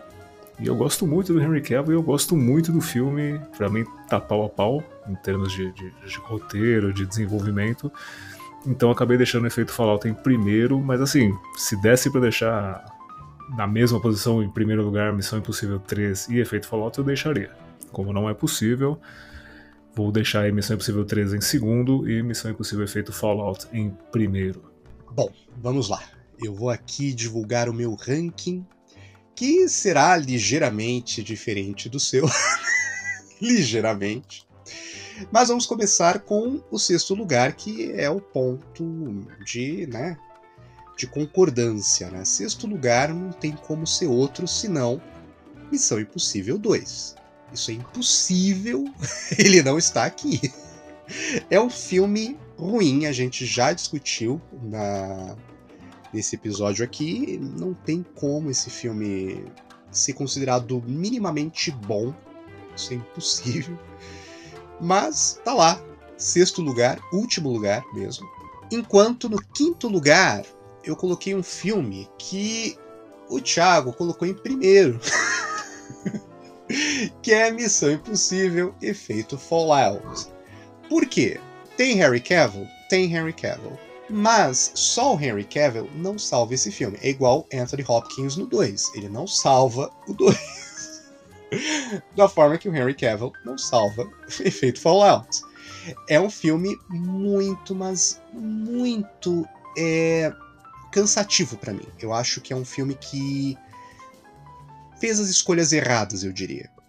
Fez as escolhas erradas. Trazer de volta sindicato e tal, algo que já foi trabalhado antes, essa continuidade, traz de volta a esposa do Hunt, agora casada é, não, não caiu bem para mim. Para mim não caiu muito bem. No quarto lugar, Missão Impossível, Nação Secreta. Não é um filme que eu ache, tipo, meu, que maravilha em comparação com os demais da série. Mas é melhor que muitos filmes, por exemplo, da era cringe. Então, estar em quarto lugar é meio que um elogio, né? O mesmo pode ser dito para o meu terceiro lugar, que é Missão Impossível Protocolo Fantasma, que só subiu aí um, um degrauzinho a mais porque Lea Seydoux é atirada do alto de, do prédio mais alto do mundo em Dubai. Só de ele atirar a, Seydoux daquele prédio já ganhou minha afeição. já ganhou minha simpatia. E segundo lugar, Missão Impossível, o primeiro. Eu acho que é um filme muito sólido, é um filme muito bem pensado, é um filme que tem um roteiro bem amarrado, bem escrito. Na minha opinião, é o melhor roteiro dessa série, mas deixa a desejar em alguns aspectos, o que o retira do primeiro lugar. E o primeiro lugar vai, claro, evidente, sem dúvida, para Missão Impossível 3. Esse, sem sombra de dúvida, é o melhor filme da série Missão Impossível muito bem feito. É o filme que salvou a série, que definiu a série. E que se a série continua até hoje é por causa desse filme. Então, muito bom. Concordo. Já que ranqueamos aqui os filmes, eu proponho aqui, eu faço uma proposta, Thiago, uma proposta. Um ranking bônus. Um ranking bônus. Só que dessa vez é de vilões, né? Quem foi o pior e por quê? e quem foi o melhor e por que foi o Philip Seymour Hoffman. É... Deixo para você começar, Thiago. Bom, vou começar para sua tristeza. Eu, deixo, eu deixei em último lugar Jim Phelps, de Missão Impossível. Uh, fisicamente não é um oponente né, muito expressivo. Entendo que em termos de genialidade, ele conseguiu construir todo todo todo todo, todo o enredo que, que move o filme, né? A traição e enfim. Mas o Missão Impossível 1, como fica num ranking mais baixo para mim, infelizmente Jim Phelps acaba também ficando num ranking mais baixo para mim. E eu sei que você está pensando agora como ele ficou abaixo de Sean Ambrose. Chegarei lá, chegarei lá leu o meu leu o meu pensamento agora. Porque como é que com tanto vilão fraco nessa série. Mas vamos lá, continua, continua. Vamos continua. lá, vamos lá. Em quinto lugar, obviamente, o, o esquecível Kurt Hendricks, de Protocolo Fantasma. Já, já citamos os motivos aqui. Em quarto lugar, para sua surpresa, e até para minha, até para minha, eu vou deixar Shannon Bros de Missão Impossível 2. Mais pelo fato de eu gostar muito de algumas cenas, como aquela cena que eu te falei, que ele crava o, entre aspas, Ethan Hunt de balas no final e depois descobre que era o capanga dele. Eu, eu lembro mais dele do que, desse, do que do Kurt Hendricks, por exemplo. E vamos pensar que em termos de fisicalidade ele está um pouco acima do Jim Phelps. Mas só por isso. Não fique nervoso, não me odeie. É a vida, é a vida. não, é, é, eu, eu, eu, tô, eu, eu, quando eu chegar, quando eu chegar no meu ranking, você vai ver que que estamos estamos em concordância, estamos em concordância. Bom, em terceiro, em terceiro lugar, vou deixar Solomon Lane de Nação Secreta e, e o Fallout também. Uh, pelo que a gente falou, né? É, em comparação com os próximos, não, não tinha como ele ficar muito acima. Né? Em segundo lugar, deixei August Walker John Lark, nosso estimado Henry Cavill, que para mim trouxe uma fisicalidade absurda pro filme. As cenas de luta com ele são, eu acho, fantásticas, incríveis. É, mas ele não fica em primeiro porque, como falamos, né, Owen Davian rouba a cena de Missão Impossível 13 que quiçá da franquia. É, é, um vilão que fisicamente não, não se daria tão bem contra Ethan Hunt, ok, mas a frieza, os planos, é, é, é fantástico. Para mim não, não tem como superar. Aquela, de novo, aquela cena do helicóptero onde ele ele vê que acabou a munição da arma, ele simplesmente fica lá encarando e indo embora, eu acho fantástico. Vamos lá, chegou a minha vez e agora nós teremos diferenças e concordâncias, né? Diferenças e concordâncias.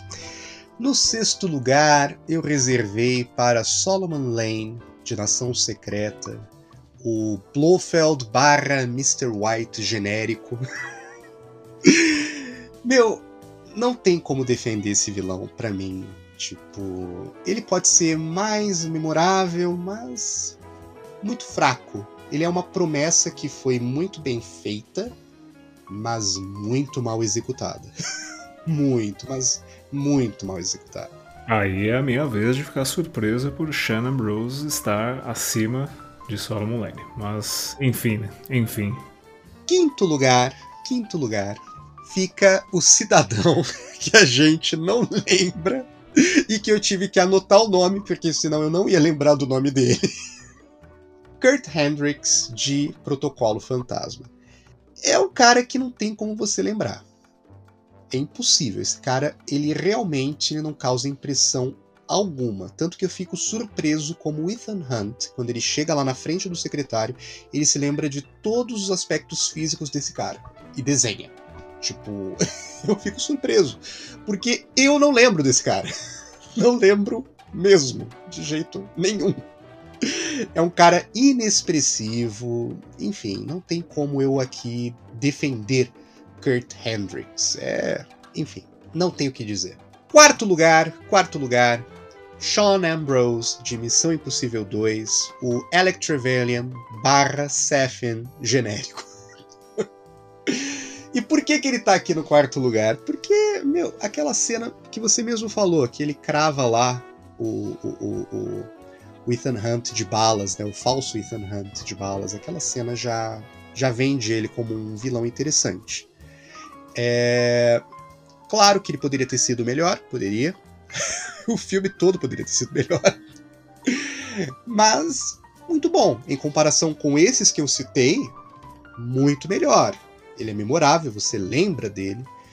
É... Ele tem uma certa ameaça, ele é um cara é, impiedoso, então é algo que. É. Ok. Quarto lugar, nós concordamos aí. Quarto lugar pro Sean Ambrose temos aí né, uma, a primeira concordância. Surpreendentemente. é verdade, é verdade. No terceiro lugar, Jim Phelps, de Missão Impossível 1.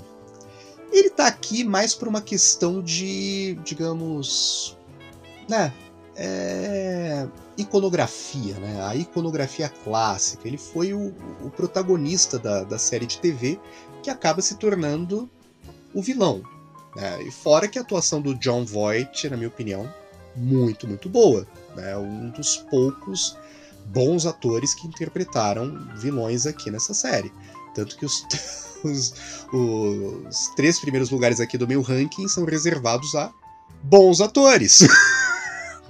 Isso não há dúvida, né? Tipo, dizer que John Voight não é um bom ator, pelo amor de Deus. Basta ver é, Deliverance, né? Amargo Pesadelo. Número 2, número 2, reservei para August Walker, ou também conhecido como John Lark, de efeito Fallout, o, né, interpretado pelo James Bond futuro, Henry Cavill. Eu já estou aqui na torcida para que ele se torne Bond em breve. Estamos aqui na torcida. Mais que torcida, estamos aqui na, na visualização, na, na, jogando essa energia para o universo nos ouvir. no melhor estilo, O Segredo. É, é verdade. Não, e, e veja por esse lado, se ele se tornar James Bond, podemos dizer que James Bond enfrentou Ethan Hunt. Olha aí. e foi no mano a mano, foi na porrada, sabe? Muito bom, muito bem construído, muito bem atuado pelo Henry Cavill, muito bom mesmo. Porém, alguém que fez isso muito melhor do que John Voight e Henry Cavill. Philip Seymour Hoffman interpretando Owen Davian no Missão Impossível 3. Óbvio que vai ficar no meu primeiro lugar.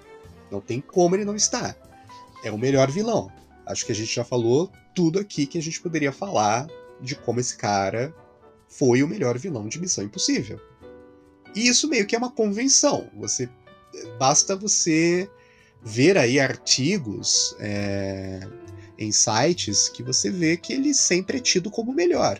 Sim, sim. Esses dias mesmo o YouTube me recomendou um vídeo falando exatamente sobre isso, né? Sobre a, a joia oculta da, da, franquia Missão Impossível ser o, o Philip Seymour Hoffman como vilão.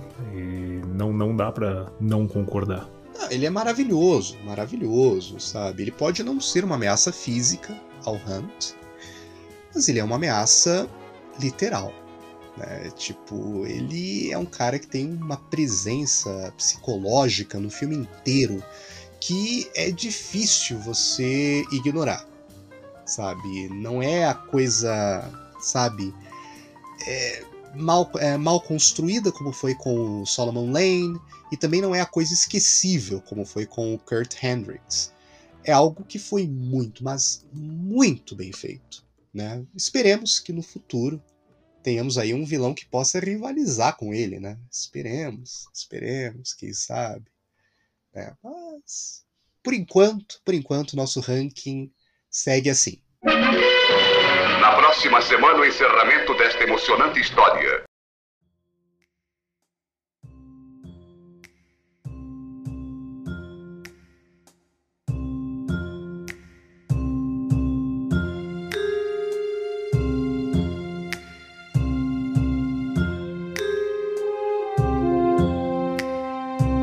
gostou do que ouviu, não se esqueça de nos seguir no Spotify. Clique também no sininho para ser notificado de novos episódios e não se esqueça de nos qualificar com as estrelinhas. Isso ajuda o podcast enormemente. Eu fui Thiago Verpa. E eu fui Yuri de Faria. Quinta Essencial Bond retornará.